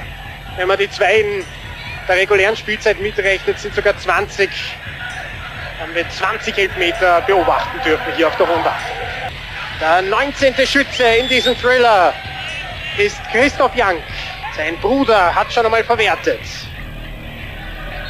Jetzt der andere, der ältere, der zweite Manndecker. 8 zu 7. Unglaublich. Und jetzt heißt es Torhüter gegen Torhüter. Ilsanker gegen Heinz Weber. Und Ilsanker muss verwerten, sonst nützen ihm seine zwei abgewehrten Elfer nichts und Salzburg ist draußen. Ganz locker läuft er an und abgewehrt. Die Vienna steht im Finale. Heinz Weber heißt der Held des Zweitdivisionärs. Der David hat den Goliath in diesen Thriller hinausgeworfen. 8 zu 7 nach insgesamt 20 Elfern und er ist der Erfolgstrainer Helmut Zenekovic.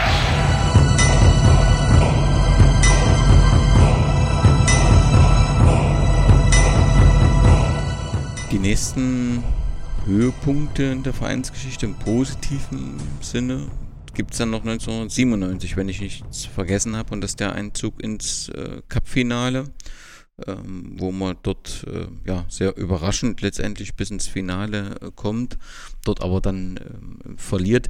Die Saison ist ja sicherlich auch noch, in, oder diese Pokalsaison ist ja auch in Erinnerung mit ja, ja fantastischen und spannenden Spielen, gerade gegen Austria Salzburg. Ja, genau. Ich denke halt sofort an dieses Spiel, an dieses Semifinale gegen Austria Salzburg. Und es war eigentlich, es war eine super, eine super Cup-Saison für die Wiener. Die Wiener war damals in der zweiten Liga und wieder mal hat man es sozusagen nicht geschafft, wieder zurückzukommen in die erste Liga und dann war irgendwie der Fokus auf dem Cup. Und es war auch irgendwie interessant, weil man in die Cup-Saison eigentlich gestartet ist äh, mit Spielen gegen kleinere Vereine und dann hat man im, im, in der dritten Runde oder so gegen die Austria spielen müssen, war da eigentlich relativ schnell hinten. Und der Andreas Herzog, äh, der Andreas Ogris, wichtiger Stürmer der Austria damals, hat einfach einen Revanchefall gemacht, ist ausgeschlossen worden und durch diese personelle Schwächung hat die Wiener dann dieses Spiel 3-1 gewinnen können. Und hat sich dann einfach sukzessive pro Runde gesteigert und hat im Viertelfinale den GRK rausgeschmissen und stand dann eben gegen die große Salzburger Mannschaft im Semifinale und das war dann ein ganz tolles Spiel, kann ich mich noch gut erinnern. Ein 2-2, wo die Wiener dann wirklich in der Nachspielzeit aus einem Elfmeter, der äh, ja nicht wirklich ein Elfmeter war, oder jedenfalls äh, ja, hatte die Wiener da Glück, diesen, diesen Elfmeter zu bekommen, dann ausgleichen konnte. Und es war dann so, dass, das, dass die Partie im Elfmeterschießen dann entschieden wurde und der Herbert Ilsanker hat, glaube ich, verschossen. Und ich sehe, also der Tormann damals von Salzburg, der den Otto Konrad ersetzt hat, hat dann den entscheidenden Strafstoß für Salzburg vergeben. Und ich sehe heute noch, wie unser Tormann, der Heinze Weber, nach diesem verschossenen Elfmeter oder hat er den Elfmeter gehalten, übers ganze Spielfeld sozusagen in Richtung der der anderen Wiener Spieler läuft und die anderen ihm entgegenlaufen. Und das war für uns einfach auch ein, ein ganz großer Höhepunkt, da im Cupfinale zu stehen. Im Cupfinale hat es dann leider nicht so gut funktioniert.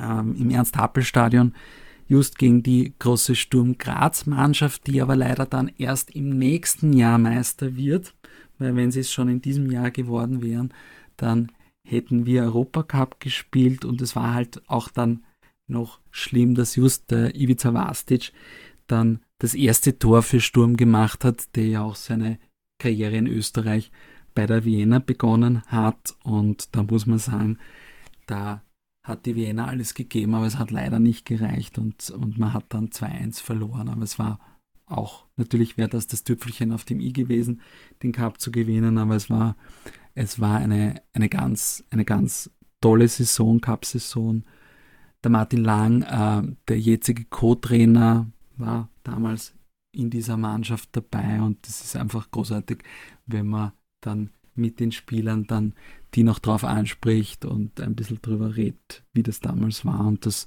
sind Eindrücke für uns Vienna-Fans, weil es natürlich bei der Vienna nicht so viel zu gewinnen gibt, vor allem auf nationaler Ebene nicht.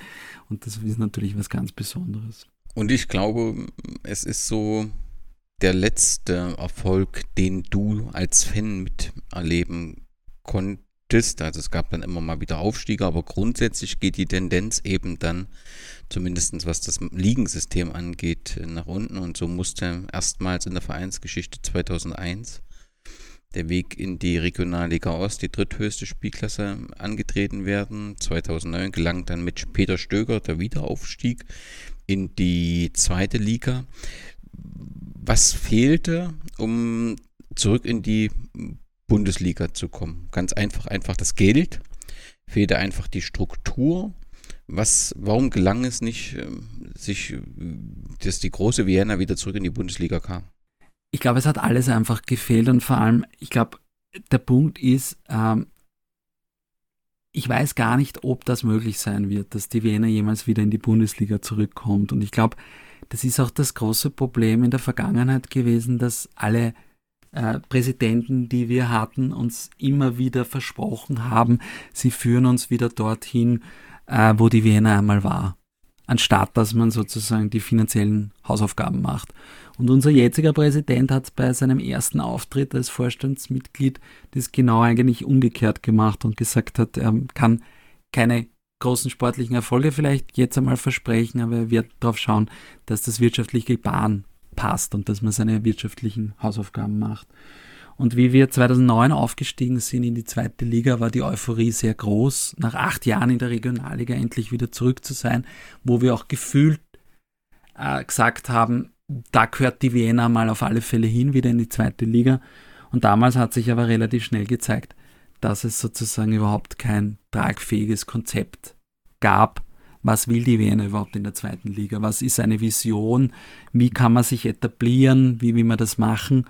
Und, und das, das war einfach, das war eine ganz schlimme Zeit eigentlich, weil die Wiener immer nur fast davon profitiert hat, dass andere noch schlechter gewirtschaftet haben. Bei dir zu Gast waren ja auch die Leute vom FC Lustenau, die damals auch äh, wirtschaftlich Schiffbrucheliten haben und dank dessen ist die Vienna auch wieder mal in der Liga geblieben und wie es dann 2014 sozusagen sowohl sportlich als auch finanziell nicht mehr gepasst hat, hat dann die Vienna auch keine Lizenz mehr bekommen.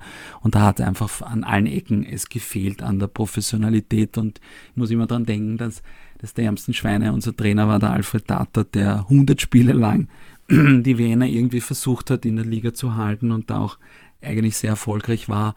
Und, und der hat so gut zu uns gepasst, zu unserer Fanszene, aber es war, es war einfach schrecklich und wir wussten natürlich nicht, was noch auf uns zukommen wird, aber 2014 nach dem letzten Heimspiel gegen Hartberg, wo dann eben auch die Gewissheit da war, wir sind weg, weil wir die Lizenz nicht bekommen.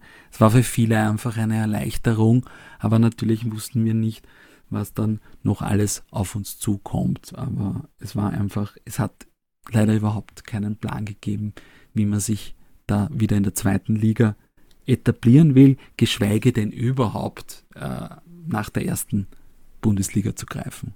Dann lass uns direkt in das Jahr 2017 ähm, springen, weil das wohl der größte Einschnitt in der Vereinshistorie leider nicht im Positiven ist, zumindest von außen betrachtet. Es gab einen Zwangsabstieg in die fünfte Liga und das lief auch äh, längere Zeit, war eine gewisse Unsicherheit da. Ausgangspunkt war die Insolvenz des Hauptsponsors Care Energy. Das ist, glaube ich, ein Hamburger Unternehmen gewesen. Ähm, und dem hatte man sich sehr verschrieben und das Hamburger Unternehmen wollte im Prinzip den Fußball nutzen, um die eigene Marke ähm, zu präsentieren.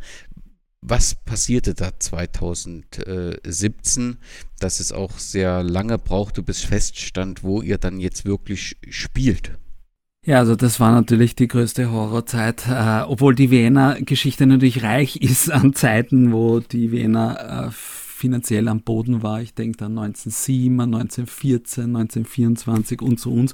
Aber du hast schon gesagt, also 2017 war natürlich der absolute Negativhöhepunkt äh, der Vereinsgeschichte, weil da wirklich eigentlich nicht abzusehen war, ob es den Verein überhaupt weitergeben würde.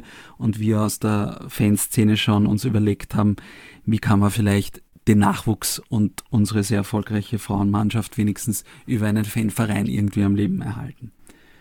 Und es war dann eben so, dass äh, eigentlich am 31. Mai 2017 die Wiener ihren zweiten Geburtstag sozusagen gefeiert hat, weil äh, da klar wurde, dass die Unica Insurance Group, Österreichs älteste Versicherung, als Hauptsponsor bei der Wiener einsteigen wird. Das war ein absolutes Glück, glaube ich, für den Verein. Also ich, ist, ja, da, das war einfach ein Wahnsinn, äh, dass wir dieses Glück hatten. Und gleichzeitig hat aber, haben aber auch die Gläubiger dem Sanierungsplan der Vienna äh, zugestimmt, dass überhaupt die Vienna überhaupt die Chance auf eine Insolvenz hat und nicht einen Konkurs äh, machen muss, weil der Konkurs hätte natürlich bedeutet, dass der, die Tätigkeit des Vereins aufhört. Und mit, der, mit dem finanziellen Investment der Unica, aber auch mit Crowdfunding und mit großem Einsatz der Wiener Fans hat, hat man es dann geschafft, diese Insolvenz überhaupt zu finanzieren. Großer Knackpunkt aber an die Geschichte war, äh, es gab die Regelung, dass man, dass eine Insolvenz einen Zwangsabstieg nach sich zieht. Es war so, dass diese Regelung eigentlich zuerst nur im Profifußball Anwendung fand und zum Beispiel auch äh, Sturm Graz zum Beispiel, wie die Insolvenz gegangen sind, hatten die das Glück, dass der GRK noch schlechter war und die mussten gar nicht zwangsabsteigen, aber jedenfalls wurde diese Regelung dann in der Bundesliga implementiert und dann vor allem auch in den Amateurbereich weitergezogen, weil es teilweise Vereine gab, die eine Insolvenz benutzt haben, um sich sozusagen wieder gesund zu schrumpfen und dann aber weiter sozusagen sportlich anzugreifen. Da gab es ein paar Beispiele und dem wollte man einfach einen Riegel vorschieben. Und so kam dann diese, diese Regelung auch bei uns zur Anwendung. Und das Problem war in dieser Regelung, es war aber nicht klar, in welche Liga jetzt der betreffende Verein einzureihen ist und diese Entscheidung wurde vor allem dem zuständigen Landesverband zugeschoben, im Fall der Vienna äh, dem Wiener Verband. Und es war dann so, dass, glaube ich, der Wiener Verband die Vereine der Stadtliga, also der vierten Leistungsklasse, also die gleich nach der Regionalliga kommt, gefragt hat, wo denn, also wie man denn mit der Wiener verfahren sollte und da natürlich keiner der Vereine gesagt hat, ja, wir nehmen die Wiener auf, damit einer von uns mehr noch absteigen muss. Und gleichzeitig äh, hat sich die Wiener auf einen Startpunkt gestellt, dass man gesagt hat, äh, der Ligaverlust äh, gibt uns schlechtere Karten im Insolvenzverfahren und deswegen bestreiten wir das gerichtlich. Und ich denke mal, in beiden Fällen äh, haben beide, beide Seiten nicht wahnsinnig glücklich agiert. Die Wiener hätte vielleicht diplomatischer sein müssen und irgendwie versuchen, den Verband dazu zu bringen, dass man in die Stadtliga äh, eingereiht wird.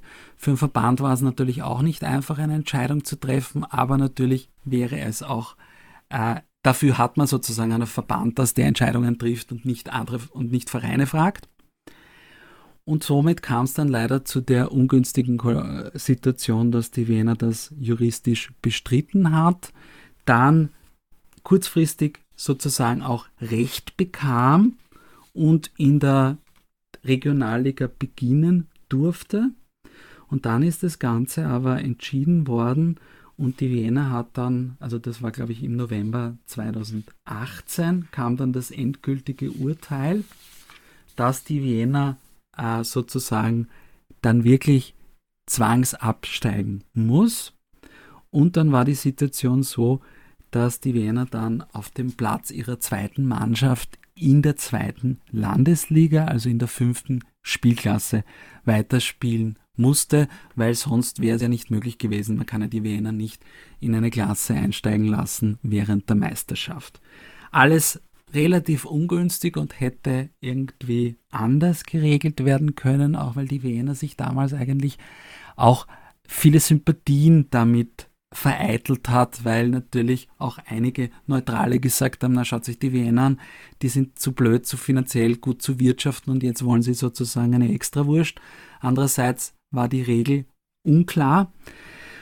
Und das Problem war auch, dass man sozusagen, äh, dass die zweite Mannschaft auch schon zu viel Rückstand hatte. Also man hätte im Herbst ja auch sagen können, man zieht Spieler der ersten Mannschaft schon in die, und in die zweite Mannschaft runter, damit man einen Plan B hat, damit der Rückstand nicht zu groß wird. Jedenfalls hat die Wiener, musste dann in der, im Frühjahr 2018 in der fünften Spielklasse wieder starten. Ich kann mich erinnern, unser erstes Spiel war am Platz des Nussdorfer Athletikclubs, äh, also eines Bezirksnachbarn und das war natürlich großartig, weil wir da schon als Kinder immer waren. Ich als Schiedsrichter, wie ich Schiedsrichter war, auch dort immer gepfiffen habe und das war halt ein perfekter Start wieder sozusagen in das Wiener Unterhaus. Es war natürlich sportlich schwierig, aber es war auch für die Fanszene interessant, weil viele gerade von unseren jüngeren Fans hier die Wiener Plätze dann kennenlernen konnten in der Startliga, aber auch zuerst in der zweiten Landesliga. Und es war einfach eine riesige Hetz, wie man in Wien sagt, sozusagen jeden, eigentlich jedes Wochenende äh, einen neuen Platz oder äh, andere Plätze kennenzulernen. Und es war auch spannend, äh, weil wir natürlich dann auch die Angst hatten, äh, dass die Unica, die eigentlich mit diesem ganzen juristischen mit dem juristischen Fall nichts zu tun hatte, wie sich jetzt der Hauptsponsor verhalten würde. Und vielleicht sagt ja auch der Hauptsponsor, wir steigen aus, weil in der fünften Liga äh, wollen wir nicht präsent sein. Und das war aber spannend, dass die Unica das eher als Chance gesehen hat, den Verein sozusagen von unten wieder neu aufzubauen. Und das war auch nicht selbstverständlich, dass die an Bord geblieben sind. Und das hat ihnen aber dann recht gegeben und wir sind halt dann sukzessive die, ähm, die äh, liegen wieder hinaufgeklettert und haben dann auch einmal, konnten nicht aufsteigen wegen Covid. Und da hat sich die Wiener auch ganz anders verhalten als zum Beispiel 2017 und hat hier auch wieder Brücken gebaut zum Verband und, und, so, und geht da einfach ganz anders um mit den äh, verschiedenen Ansprechpartnern. Und dann war es eben möglich, dass man sozusagen jetzt, es ist eigentlich ein Wunder, dass man 2017 völlig am Boden ist und jetzt aber sozusagen äh, 2022 in der zweithöchsten Spielklasse spielen kann.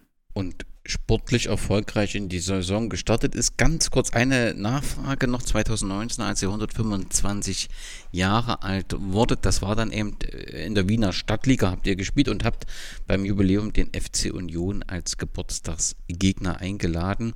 Das ging 1 zu 4 verloren. Das war sicherlich nebensächlich. Warum FC Union Berlin? Also prinzipiell war es so äh, auch wieder äh, sehr, sehr gescheit von der Unica hier, weil äh, wir haben eigentlich von Fanseite schon jahrelang gesagt, ähm, warum der Sportclub macht das so toll mit diesen Freundschaftsspielen im Sommer gegen, gegen tolle Mannschaften. Warum ist es auf der Hohen Warte nicht möglich, solche Spiele zu veranstalten? Und ich habe es auch bei anderen Präsidenten versucht und auch so gekommen mit dieser historischen Hintertür. Da kann man wieder anknüpfen an das, was die Wiener groß gemacht hat, die internationalen Spiele und so. Und es ist eigentlich, ja, es hat sich, es ist nie dazu gekommen. Es gab auch vom Verein jetzt kein großes Interesse dran.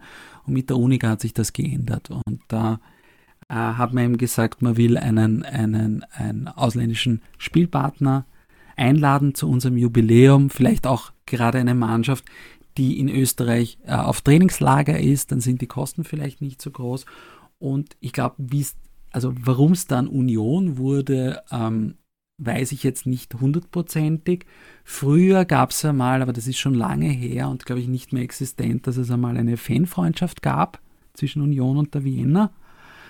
Aber es war natürlich perfekt, weil da gerade Union natürlich auch äh, aufgestiegen ist in die Bundesliga und das war natürlich absolut perfekt, hier Union einzuladen und hier historisch auch wieder anzuknüpfen an die große Tradition der Freundschaftsspiele. Du hast schon gesagt, ihr seid in der zweiten Liga angekommen und ähm, präsentiert euch sehr gut. Nun sind wir, nehmen wir auf am Anfang äh, der Saison, da kann immer noch das eine oder andere passieren, aber es gibt den einen oder anderen Experten, der euch auf jeden Fall oder die Mehrheit der Experten ähm, hat euch nicht auf dem Abstiegsplatz, sondern sagt in der Spitzengruppe. Was ist denn der Grund für diesen sportlichen Erfolg, den die Vienna ja aktuell hat? Also ich glaube, es, es hängt sehr viel dran an unserem Sportdirektor, ähm, an dem Markus Katzer. Ich glaube, er ist ein wichtiger Garant hier der auch in schwierigen Zeiten Ruhe bewahrt. Es ist auch so, dass äh, ich glaube, das ganz gut funktioniert zwischen Geschäftsführung, Präsidium und sportlicher Leitung, dass sozusagen dem Katzer vertraut wird in seinen Entscheidungen, dass da nicht, weil es einfach sein Aufgabenbereich ist, dass da nicht eingegriffen wird oder dass es hier Stress gibt oder Unruhe und dass dass einfach, also dieses Setzen auf den Alexander Zellhofer, auf so einen jungen Trainer, ja, der jetzt sozusagen wirklich mit, mit 28 Jahren hier jetzt im Profibereich trainiert und teilweise Spieler hat, die älter sind als er und dann da an ihm festzuhalten oder ihm vor allem die Chance zu geben. Ja, also das ein sehr mutiger Schritt vom, vom, vom Markus Katzer und, und wenn das, äh, und ich glaube, das ist eine gute Sache. Ich glaube, äh, der Markus Katzer macht auch eine gute Transferpolitik. Es ist natürlich so, dass nicht alle äh, Verpflichtungen immer äh, sozusagen funktionieren werden, aber es hat eigentlich alles Hand und Fuß, dass man sozusagen jetzt äh, natürlich die Mannschaft äh, personell verändert, aber dass jetzt sozusagen auf die Jugend gesetzt wird, weil es sozusagen wirklich einmal das Ziel ist, sich in der Liga zu etablieren. Und, und ich glaube, die Mannschaft, die Ergebnisse am Anfang zeigen es auch, dass das, glaube ich, auch möglich sein wird. Unser Präsident, der Kurt Swoboda, hat gesagt auf der letzten GV, wir müssen wieder lernen zu verlieren bis jetzt hat er Unrecht, weil wir noch nicht verloren haben. Aber natürlich, das ist auch ein wichtiger Punkt. Wir waren jetzt fünf Jahre in unserem Gang durch die Ligen sehr erfolgreich natürlich. Und jetzt müssen wir uns wirklich dran gewöhnen, dass das nicht so weitergeht. Und äh, das ist auch wichtig, dass wir lernen dann auch, wenn der Erfolg vielleicht ausbleibt, auch ruhig zu bleiben und äh, in unsere Stärken zu vertrauen und den Weg weiterzugehen. Und, und es ist eh im, im Fußballumfeld ist es eh schwierig, sozusagen sportlichen Erfolg zu planen. Man kann möglichst viel dafür tun. Aber ja, und man wird dann sehen. Aber ich hab, bin guten Mutes, dass die Vienna anders als in den Jahren 2009 bis 2014 hier jetzt einen anderen Weg verfolgt und sich etabliert in, in der zweiten Liga. Ich glaube, dass die Wiener ein sehr traditionsreicher Verein ist, der Großes vorhat, wo man sieht, dass im, im Verein jeder zu 100 Prozent dahinter steht. Jetzt angefangen vom Platzwart bis zum Präsidium ziehen alle an einem Strang. Ähm, ich glaube, das ist, ist äh, was ganz Besonderes. Äh, ja, und das war eigentlich ausschlaggebend dafür, wie mich dann der Markus Katzer gefragt hat, ob, das, äh, ob ich das machen würde. Ähm, wo ich dann eigentlich gesagt habe, ja, würde mich interessieren, den Weg weiterzugehen, den wir vor zwei Jahren gemeinsam begonnen haben in der zweiten Landesliga. Und das war eigentlich ausschlaggebend dann, dass ich es gemacht habe. Unser Ziel ist ganz klar der Aufstieg. Wir haben, haben ganz konkrete Pläne äh, für die nächsten Jahre, wo die Vienna hin soll, was wir uns vorstellen, auch in, in unserer, mit unserer Jugendarbeit. Ich war auch zuvor jetzt zwei Jahre Nachwuchsleiter, habe mich auch heute sehr gefreut, dass wieder zwei junge Spieler aus, aus der U23 jetzt mit dabei waren, die auch beide gleich zum Torerfolg gekommen sind. Ich glaube, da sieht man, dass einfach was am, am Entstehen ist und uh, diesen Weg wollen wir weitergehen und die, gemeinsam mit der Vienna natürlich so schnell wie möglich uh, wieder nach oben zurückkommen. Was wir noch nicht angesprochen haben, sind die, die Frauen bei der Vienna bzw. auf der Hohen Warte. Das ist, ja, ich glaube, auf eurer Internetseite habt ihr stehen eine Erfolgsgeschichte in zwei Anläufen. 1989 damit relativ äh, früh gegründet, 97 wieder aufgelöst und dann gab es einen Neustart 2011. Wie ist aktuell die Situation des Frauenfußballs ist in, auf der Vienna? Das ist ein sehr wichtiger äh, Zweig und gehört zur Vereinspolitik äh, schon sehr lange dazu, richtig? Genau, du hast es schon angesprochen. Wir haben ja sozusagen äh, zwei Anläufe gebraucht, äh, 89 bis 97. Also 89 waren wir mit Wacker Innsbruck der erste Bundesligist, der eine, ein Frauenteam gründete. Damals natürlich in diesen Zeiten ein schwerer Stand für die Frauen. Es gab einfach nicht die Unterstützung, die man gebraucht hätte. Äh, man war, man hat nur auf den meistens Meisterschaft auf den Trainingsplätzen des Ernst-Happel-Stadions gespielt, war räumlich sehr weit weg und es gab einfach nicht die Unterstützung im Verein. Es waren damals andere Zeiten und es kam dann dazu, dass die Sektion 97 dann äh, die Wiener verlassen hat, zu Recht auch, weil die Bedingungen einfach eine Katastrophe waren. Die Frauen und Mädels haben sich alles selber zahlen müssen und dann wollte der Verein auch noch am Ende Geld von, äh, von den Spielerinnen und das war natürlich indiskutabel. Und 2011 kam es dann äh, zu, einem, zu einer Neuauflage äh, und, und witzigerweise ist damals die Sektionsleiterin aus der ersten Sektion wieder zurückgekommen und so die, Christi, die, die Christa Heinzel, die sehr wichtig ist für die Frauensektion. Und das war eigentlich eine Erfolgsgeschichte von Anfang an. Man hat dann 2012 ist man in die Meisterschaft eingestiegen und hat sich sukzessive eigentlich weiterentwickelt. Und teilweise haben es Spielerinnen einfach auch vom ersten Sichtungstraining 2011 bis heute in die, in die erste Mannschaft geschafft. Und vor allem ganz wichtig auch die Nina Burger, die österreichische Rekordtorschützin und langjährige Nationalspielerin, ist jetzt für die Sektion zuständig und das ist natürlich auch was ganz Spezielles. Die Nina bringt ihre Fähigkeiten ein, ihr Netzwerk und das ist natürlich etwas ganz anderes, wenn so eine Spielerin, die sich große Ziele setzt, jetzt auch für ihre Funktionärstätigkeit hier auf Spielerinnen zugeht und ihnen die Wiener schmackhaft macht. Und ich denke, auch die Kaderveränderungen für die kommende Saison haben, machen auch Sinn und man hat sich etabliert mit dem vierten Platz in der vergangenen Saison.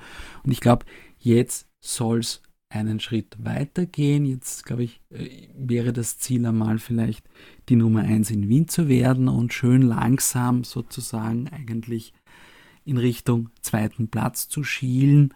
Aber natürlich ist das auch kein Wunschkonzert und ich denke aber auch hier wird gute Arbeit geleistet und man muss eh sehen, wie die sportliche Entwicklung weitergeht.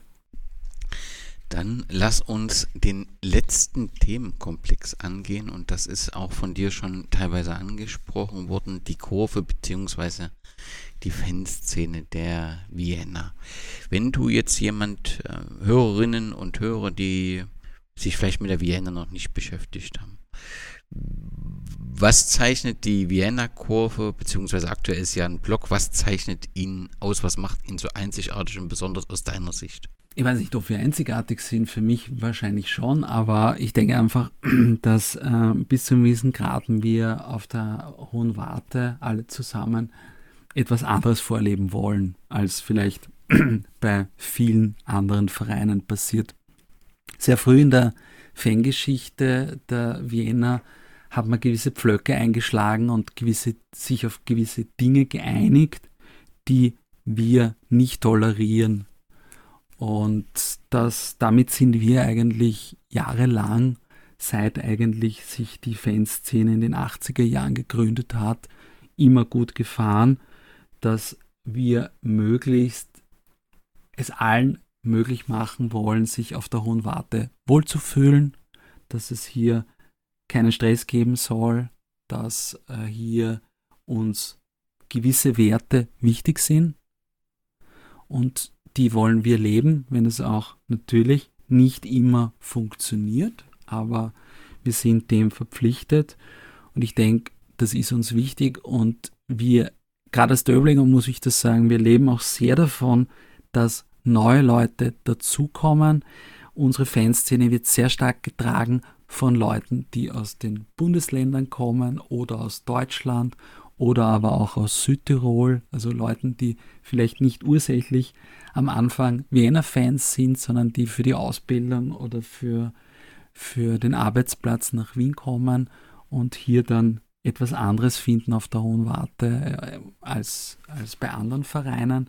Und das ist uns sehr wichtig, dass wir hier offen sind, dass wir uns einmal unsere Werte auch immer wieder verteidigen und dass wir sie auch leben müssen, weil sonst wird es inhaltslos und, und das ist, glaube ich, das zeichnet uns aus. Das macht uns vielleicht nicht einzigartig, aber wir versuchen dem gerecht zu werden und ich denke, wir haben eine lebendige Fankultur und man muss auch sagen, in den schweren Zeiten war eigentlich jahrelang das das einzig positive Konstante der Vienna, dass hier eine Fankultur ist, die ein bisschen anders ist als woanders vielleicht. Gab es dazu auch mal kritische Stimmen? Also ist das ein, also ich denke, aktuell ist das ein abgeschlossener Kampf. Die Werte sind klar und jeder, der die hohe Warte sieht, weiß, für was ihr steht und was, wer dort nichts zu suchen hat. Aber ich kann mir vorstellen, gerade im Fußball gibt es natürlich auch andere Kräfte, gibt es die Argument, Politik hat hier im Stadion nichts zu suchen, kennen wir alles, die, die Vorträge.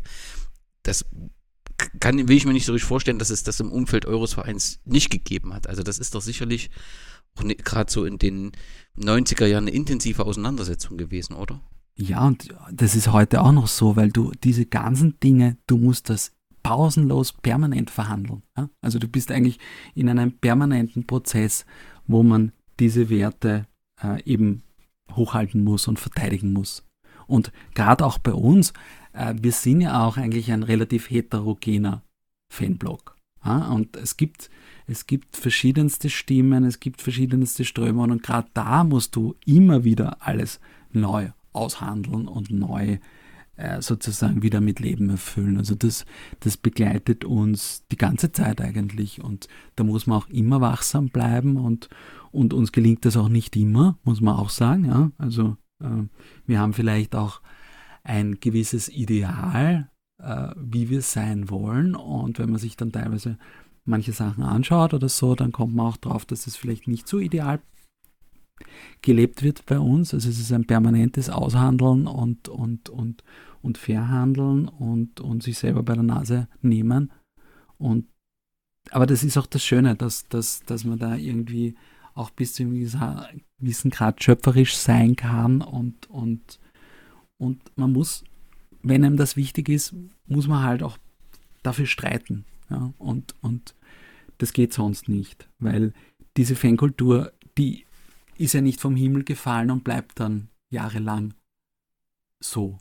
Es ist ein kontinuierlicher Kampf für die Werte und natürlich auch ein selbstkritisches Überprüfen, ob das eigene Handeln mit dem übereinstimmt. Und wenn diese Philosophie existiert, dann ist man eigentlich gewappnet für alle Angriffe, die da sicherlich kommen und kommen werden. Große Stadien sind immer sehr imposant und die hohe Warte zählt dazu, aber große Stadien können eben auch für eine Fangruppe ein echter Stimmungskiller sein. Ja? Wenn nur wenige Anhänger und Zuschauer im Stadion sind und du vor dich hin irgendwie abseits trommelst und keiner nimmt das wahr. Wie ist es bei der Vienna? Ist das auch ein Grund, warum, glaube ich, ursprünglich war der Fanblock auf dieser Tribüne, die es da auf der äh, Gegend gerade gibt und ist dann auf diese Betontribüne wieder rüber oder nicht wieder, ist dann äh, umgezogen. Ist das ein Grund gewesen, dass man so ein bisschen akustisch auch unterm Dach besser wahrgenommen äh, wird? Ist das Stadion manchmal auch in den Regionalliga-Zeiten eine Herausforderung gewesen für so einen Support der Fanszene? Also das glaube ich nicht, weil, weil wir, glaube ich, eigentlich alle sehr stolz sind auf die Hohe Warte und uns eigentlich das gar nicht anders vorstellen können. Der Umzug damals der Döblinger Kojoten, die ja unsere erste organisierte Fangruppe ähm, sind, war insofern deswegen, weil es gab damals noch auf der, auf der Hügelseite die ganzen Holzbänke, die äh, vor sich hin geschimmelt sind und wir haben uns als Kinder dort die Schiefer eingezogen und es war dann so, dass einfach diese Bänke gesperrt wurden und dass dann einfach gesagt wurde, wir müssen das ganze Areal mal sperren und deswegen mussten sozusagen eigentlich dann alle rüber unter, unter die Tribüne und das ist, haben eben damals die Kojoten auch gemacht, dass sie einfach rübergegangen sind und dann sind sie einfach dort geblieben. Aber das hat jetzt nicht ursächlich was damit zu tun gehabt, dass man sozusagen unter Dach wollte, damit man das besser hören kann. Ich habe einen Erich Schreitel-Fanclub äh, gefunden. Wer war der Namensgeber? Das war ein ehemaliger Austria-Tormann, der auch dann am Ende seiner Karriere zu uns gekommen ist. Und da gab es dann auch, ja, da gibt es ein paar so kleine Fanzines, die produziert wurden. Äh, sonst, glaube ich, hat die Gruppe jetzt nicht wahnsinnig äh, Fußspuren hinterlassen. Aber ja, da gab es ein paar Leute, die, die das sozusagen vertrieben haben. Aber ich weiß jetzt nicht wahnsinnig viel über die Gruppe. Außer dass sie sozusagen sich nach diesem Tormann, der dann bei uns gespielt hat, eben benannt haben. Gibt es aktuell Fanzines? Leider nicht, glaube ich. Also aktuell, äh, glaube ich, produzieren wir keine. Ja? Das ist eh sehr schade ja? und sollte wieder mal zum Anlass genommen werden, dass man da wieder was macht, aber mir wäre jetzt nichts bekannt. Ist halt auch viel Arbeit damit verbunden. Das kann ich schon gut nachvollziehen und es ist nicht immer ganz einfach. Support, Fanbelange, wenn und dann eben viele auch in Verein mit eingebunden werden. Die Zeit ist halt en endlich. Ich habe gelesen, dass es Dudelsäck-Klänge im Fanblock gab oder gibt. Ja, klar, die gibt es natürlich. Unser Dudelsack Eddie. Das ist, ist, eine feste Position, ist ein fester Fan auf der Tribüne, nehme ich an. Genau, auch jemand, den ich porträtiert habe in der, in der Fußballfibel, in der Wiener Fußballfibel, der Eddie, der ein, ein Kojote ist, kommt von den Döblinger Kojoten und den ich da eben auch interviewt habe zu seinem Fanwerdegang. Aber ja, der steht sozusagen im Blog neben mir. Und wir freuen uns immer, wenn er dann den Dudelsack auspackt und, und spielt. Wie ist das Verhältnis ähm, zu den anderen Wiener Vereinen wie Rapid und Austria? Gibt es da kein Verhältnis? Also ich habe gelernt aus dem Podcast mit dem Wiener Sportclub, dass es ein sehr angespanntes Verhältnis zu Rapid gibt, wenn man sich irgendwann mal getroffen hat und offensichtlich nicht so richtig gut miteinander auskam. Wie ist das bei der Vienna? Also man muss sagen, da 2017 äh, gab es ja sozusagen ein Rettungsspiel, wo Rapid auf die hohe Warte gekommen ist und, und äh, die Rapid-Fans sehr viel Geld auf der hohen Warte gelassen haben, um, um die Wiener zu unterstützen. Also äh, ich habe große Hochachtung äh, deswegen vor Rapid und ich denke, mit Rapid äh, gibt es eigentlich keine Probleme, weil wir sozusagen eigentlich eine, eine kleine Fanszene sind. Und ich wüsste jetzt nicht, wo wir sozusagen jetzt, also was kratzt sozusagen Rapid jetzt die Wiener Fanszene? Also ich glaube, da müsste da müsst irgendwie schon aktiv von uns äh, sozusagen irgendwas Negatives kommen, aber ich denke, äh, dass, ja, warum sollte das sein? Mit der Austria gab es äh, schon, äh, also mit, mit gewissen Teilen der Austria-Fanszene verallgemeinern darf man natürlich nie, gab es schon äh, Probleme in der Vergangenheit, ja, das stimmt. Äh, Stichwort Unsterblichen. Aber zum Beispiel gibt es auch viele, gerade Rapid- und Austria-Fans, die teilweise eben zu uns auch kommen und sind gern gesehen, wenn sie zu uns kommen. Aber mit Austria gab es immer wieder gewisse Schwierigkeiten und natürlich das beste Verhältnis ist zu dem Verein da in Dornbach. Und wie ist denn dieses Verhältnis entstanden? Weil, wenn ich, man war ja auch mal, also beide sind ja Gründungsmitglieder 1911 gewesen und ich nehme an, da gab es eine große sportliche Konkurrenz. Das ist doch ein besonderes Verhältnis, was erst in der jüngeren Vergangenheit entstanden ist, oder? Genau, also es ist so, dass gerade auch in den 80er, äh, 90er Jahren gerade eine große sportliche Rivalität zwischen dem Wiener Sportclub und der Wiener bestanden hat. Beide haben so ein bisschen den Anschluss verloren an, an die Bundesliga, aber es hat, man hat immer wieder versucht, wieder zurückzukommen, was teilweise gelungen ist. Und da war man natürlich der größte Konkurrent untereinander. Und ich sozusagen bin eigentlich sozialisiert worden als jemand, der den Sportclub nicht mag, aber lustigerweise komme ich mit vielen Sportclub-Fans eigentlich sehr gut aus. Ja? Und ich finde es auch positiv, dass wir gut miteinander auskommen und dass die Spiele eigentlich sehr fein untereinander sind. Und diese ganz starken Verbindungen, das ist eigentlich ein, ein Produkt der Zeit, wo sich die ersten Fangruppen gebildet haben. Weil man darf nicht vergessen, wir haben da auch eine starke räumliche Nähe nach Hernals von Döbling aus. Und viele der Fans sind miteinander in die Schule gegangen, haben sich bei Konzerten in der Arena getroffen und dann war es einfach so, dass ein Teil von diesen Leuten, die so, wo Musik eine wichtige Rolle gespielt hat, wo man in den 80er Jahren was anderes gesucht hat im Fußball, wo der Fußball oder das Fußballzuschauen ein bisschen rotzig war und, und tief und man sozusagen da was Alternatives gesucht hat und da ist halt eine Gruppe zum Sportclub gegangen und eine Gruppe zur Vienna und da gab es eben Verbindungen und diese Verbindungen haben das einfach geschaffen, dass sozusagen beide Vereine sich so gut verstehen und das wird aber sozusagen mit, mit den ganzen Dingen wie Derby of Love und das wird aber jetzt von der nachkommenden Fangeneration wieder ein bisschen in Frage gestellt. Also da geht es nicht darum, dass das jetzt eskalieren soll und dass man sozusagen aufeinander losgehen muss, aber ob hier nicht ein bisschen ein differenzierter Blick wieder gut tut, weil wir auch natürlich, und ich glaube, das geht äh, den Anhängern beim Sportclub ähnlich, dass Derby, was wichtig ist für beide Vereine, ist sehr stark also es ist ein, ein großer Erfolg, aber es ist sehr stark kommerzialisiert und es gibt viel Derby-Tourismus und das ist schon gut, wenn dann die Leute auch vielleicht zu anderen Spielen kommen und so ein bisschen bicken bleiben bei den Vereinen.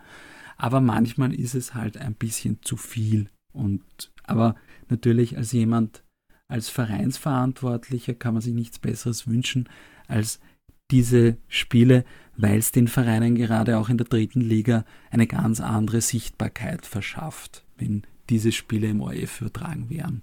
Und so ist es natürlich teilweise auch schade, dass der Sportclub äh, jetzt eben nicht in der zweiten Liga spielt. Und ich persönlich jetzt äh, würde mir wünschen, dass der Sportclub auch irgendwann, wenn es natürlich wirtschaftlich passt, auch in die zweite Liga kommt und damit dann dort wieder diese Spiele stattfinden können, weil der Wiener Sportclub mit seinem Fanpotenzial, mit seiner Geschichte, der gehört einfach in die zweite Liga auch wenn du es wahrscheinlich nicht mehr hören kannst, trotzdem dann eben die Frage, damit wir das Thema abschließen können, dieses Derby of Love. Wann gab es das das erste Mal und wie entstand dieser Titel? Also ich glaube, äh, wenn ich mich recht erinnere, geht es auf ein gemeinsames Fanzine zurück, das 2007 von der FHT und von den Kojoten gemacht wurde, wo eben zum ersten Mal am Cover dieser Begriff Derby of Love verwendet wird. Und das hat sich sozusagen dann äh, ein bisschen verselbstständigt und es ist ja auch großartig, muss man sagen, wenn man sich hier trifft. Leider das letzte Spiel in Dornbach war etwas schwierig, aber da äh, war, waren andere Dinge leider schwierig und, und äh, aber die Spiele sind ja super, weil man sozusagen 90 Minuten die Rivalität lebt und dann aber sozusagen auf die Alszeile rübergeht und ein Bier trinkt oder ein Getränk trinkt mit den Sportclub-Fans und sich ein bisschen heckelt und verarscht, aber ja, gute Zeit haben kann und das genau das ist Fußball für mich. Weißt du, wer die aktuelle Derby-Bilanz anführt oder wird das letztendlich spielt die sportlichen Ergebnisse eine untergeordnete Rolle?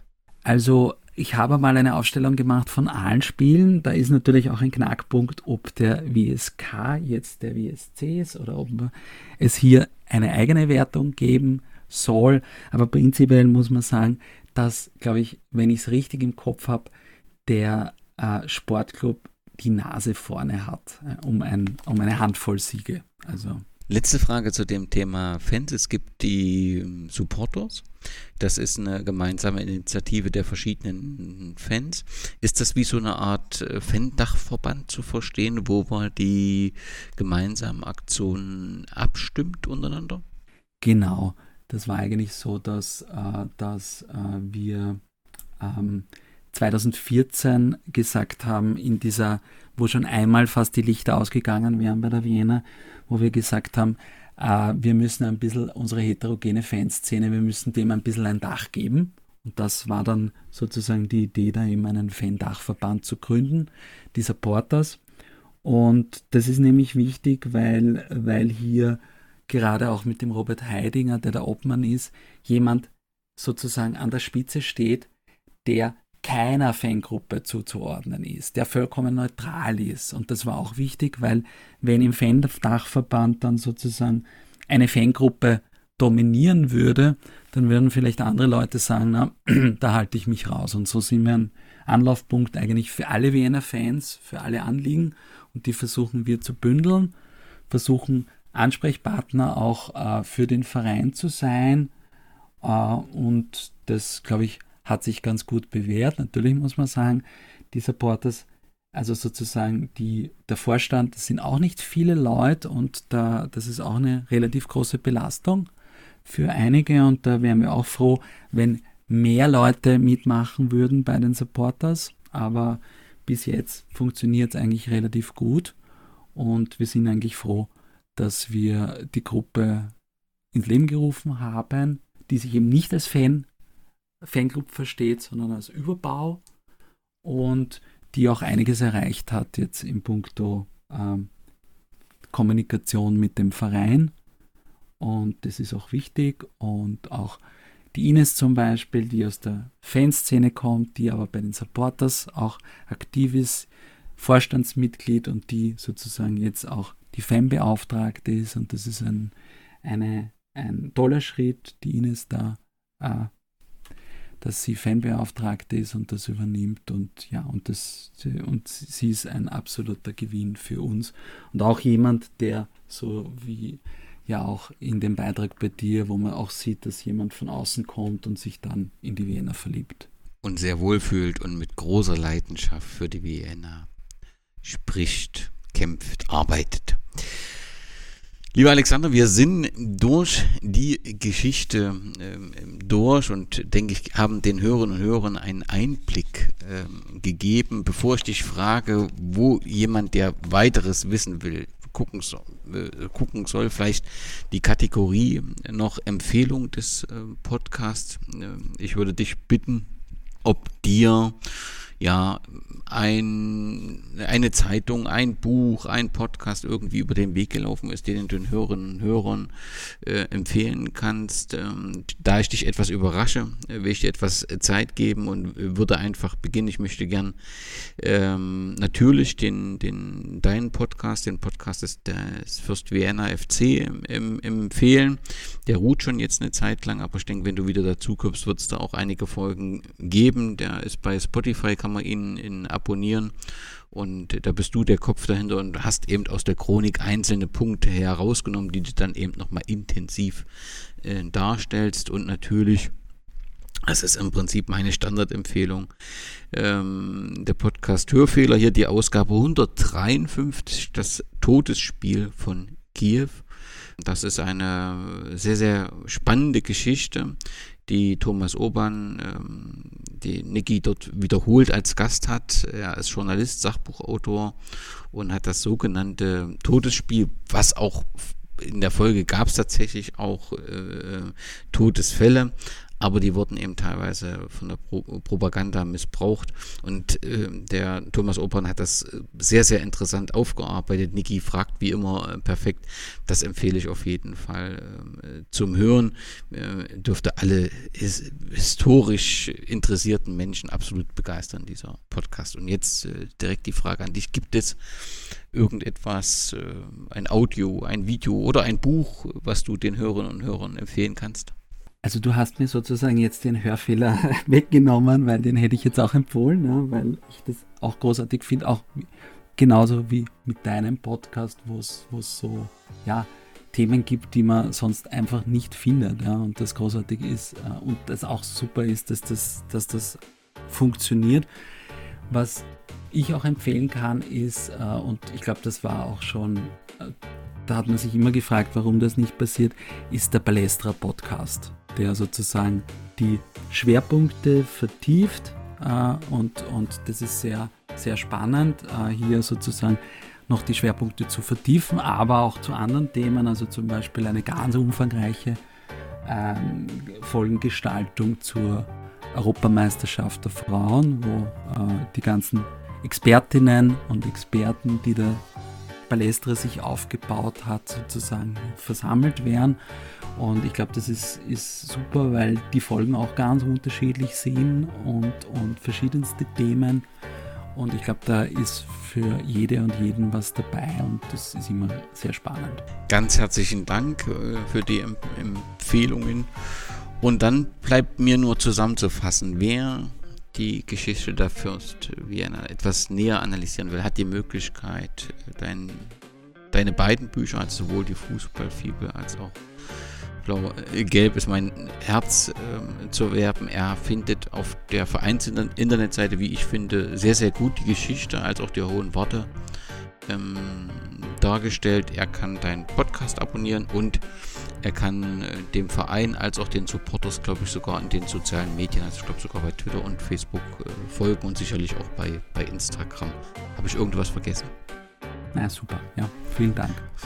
Dann gilt der Dank dir für eine unfassbare Arbeit und äh, auch eine wunderbare Art, äh, ja, Geschichte so erlebbar zu machen, das zu schildern. Das ist ganz fantastisch. Vielen Dank, dass du ähm, diese Arbeit gemacht hast und dass du uns da einen Einblick gewährt hast ähm, über so eine lange äh, Zeit.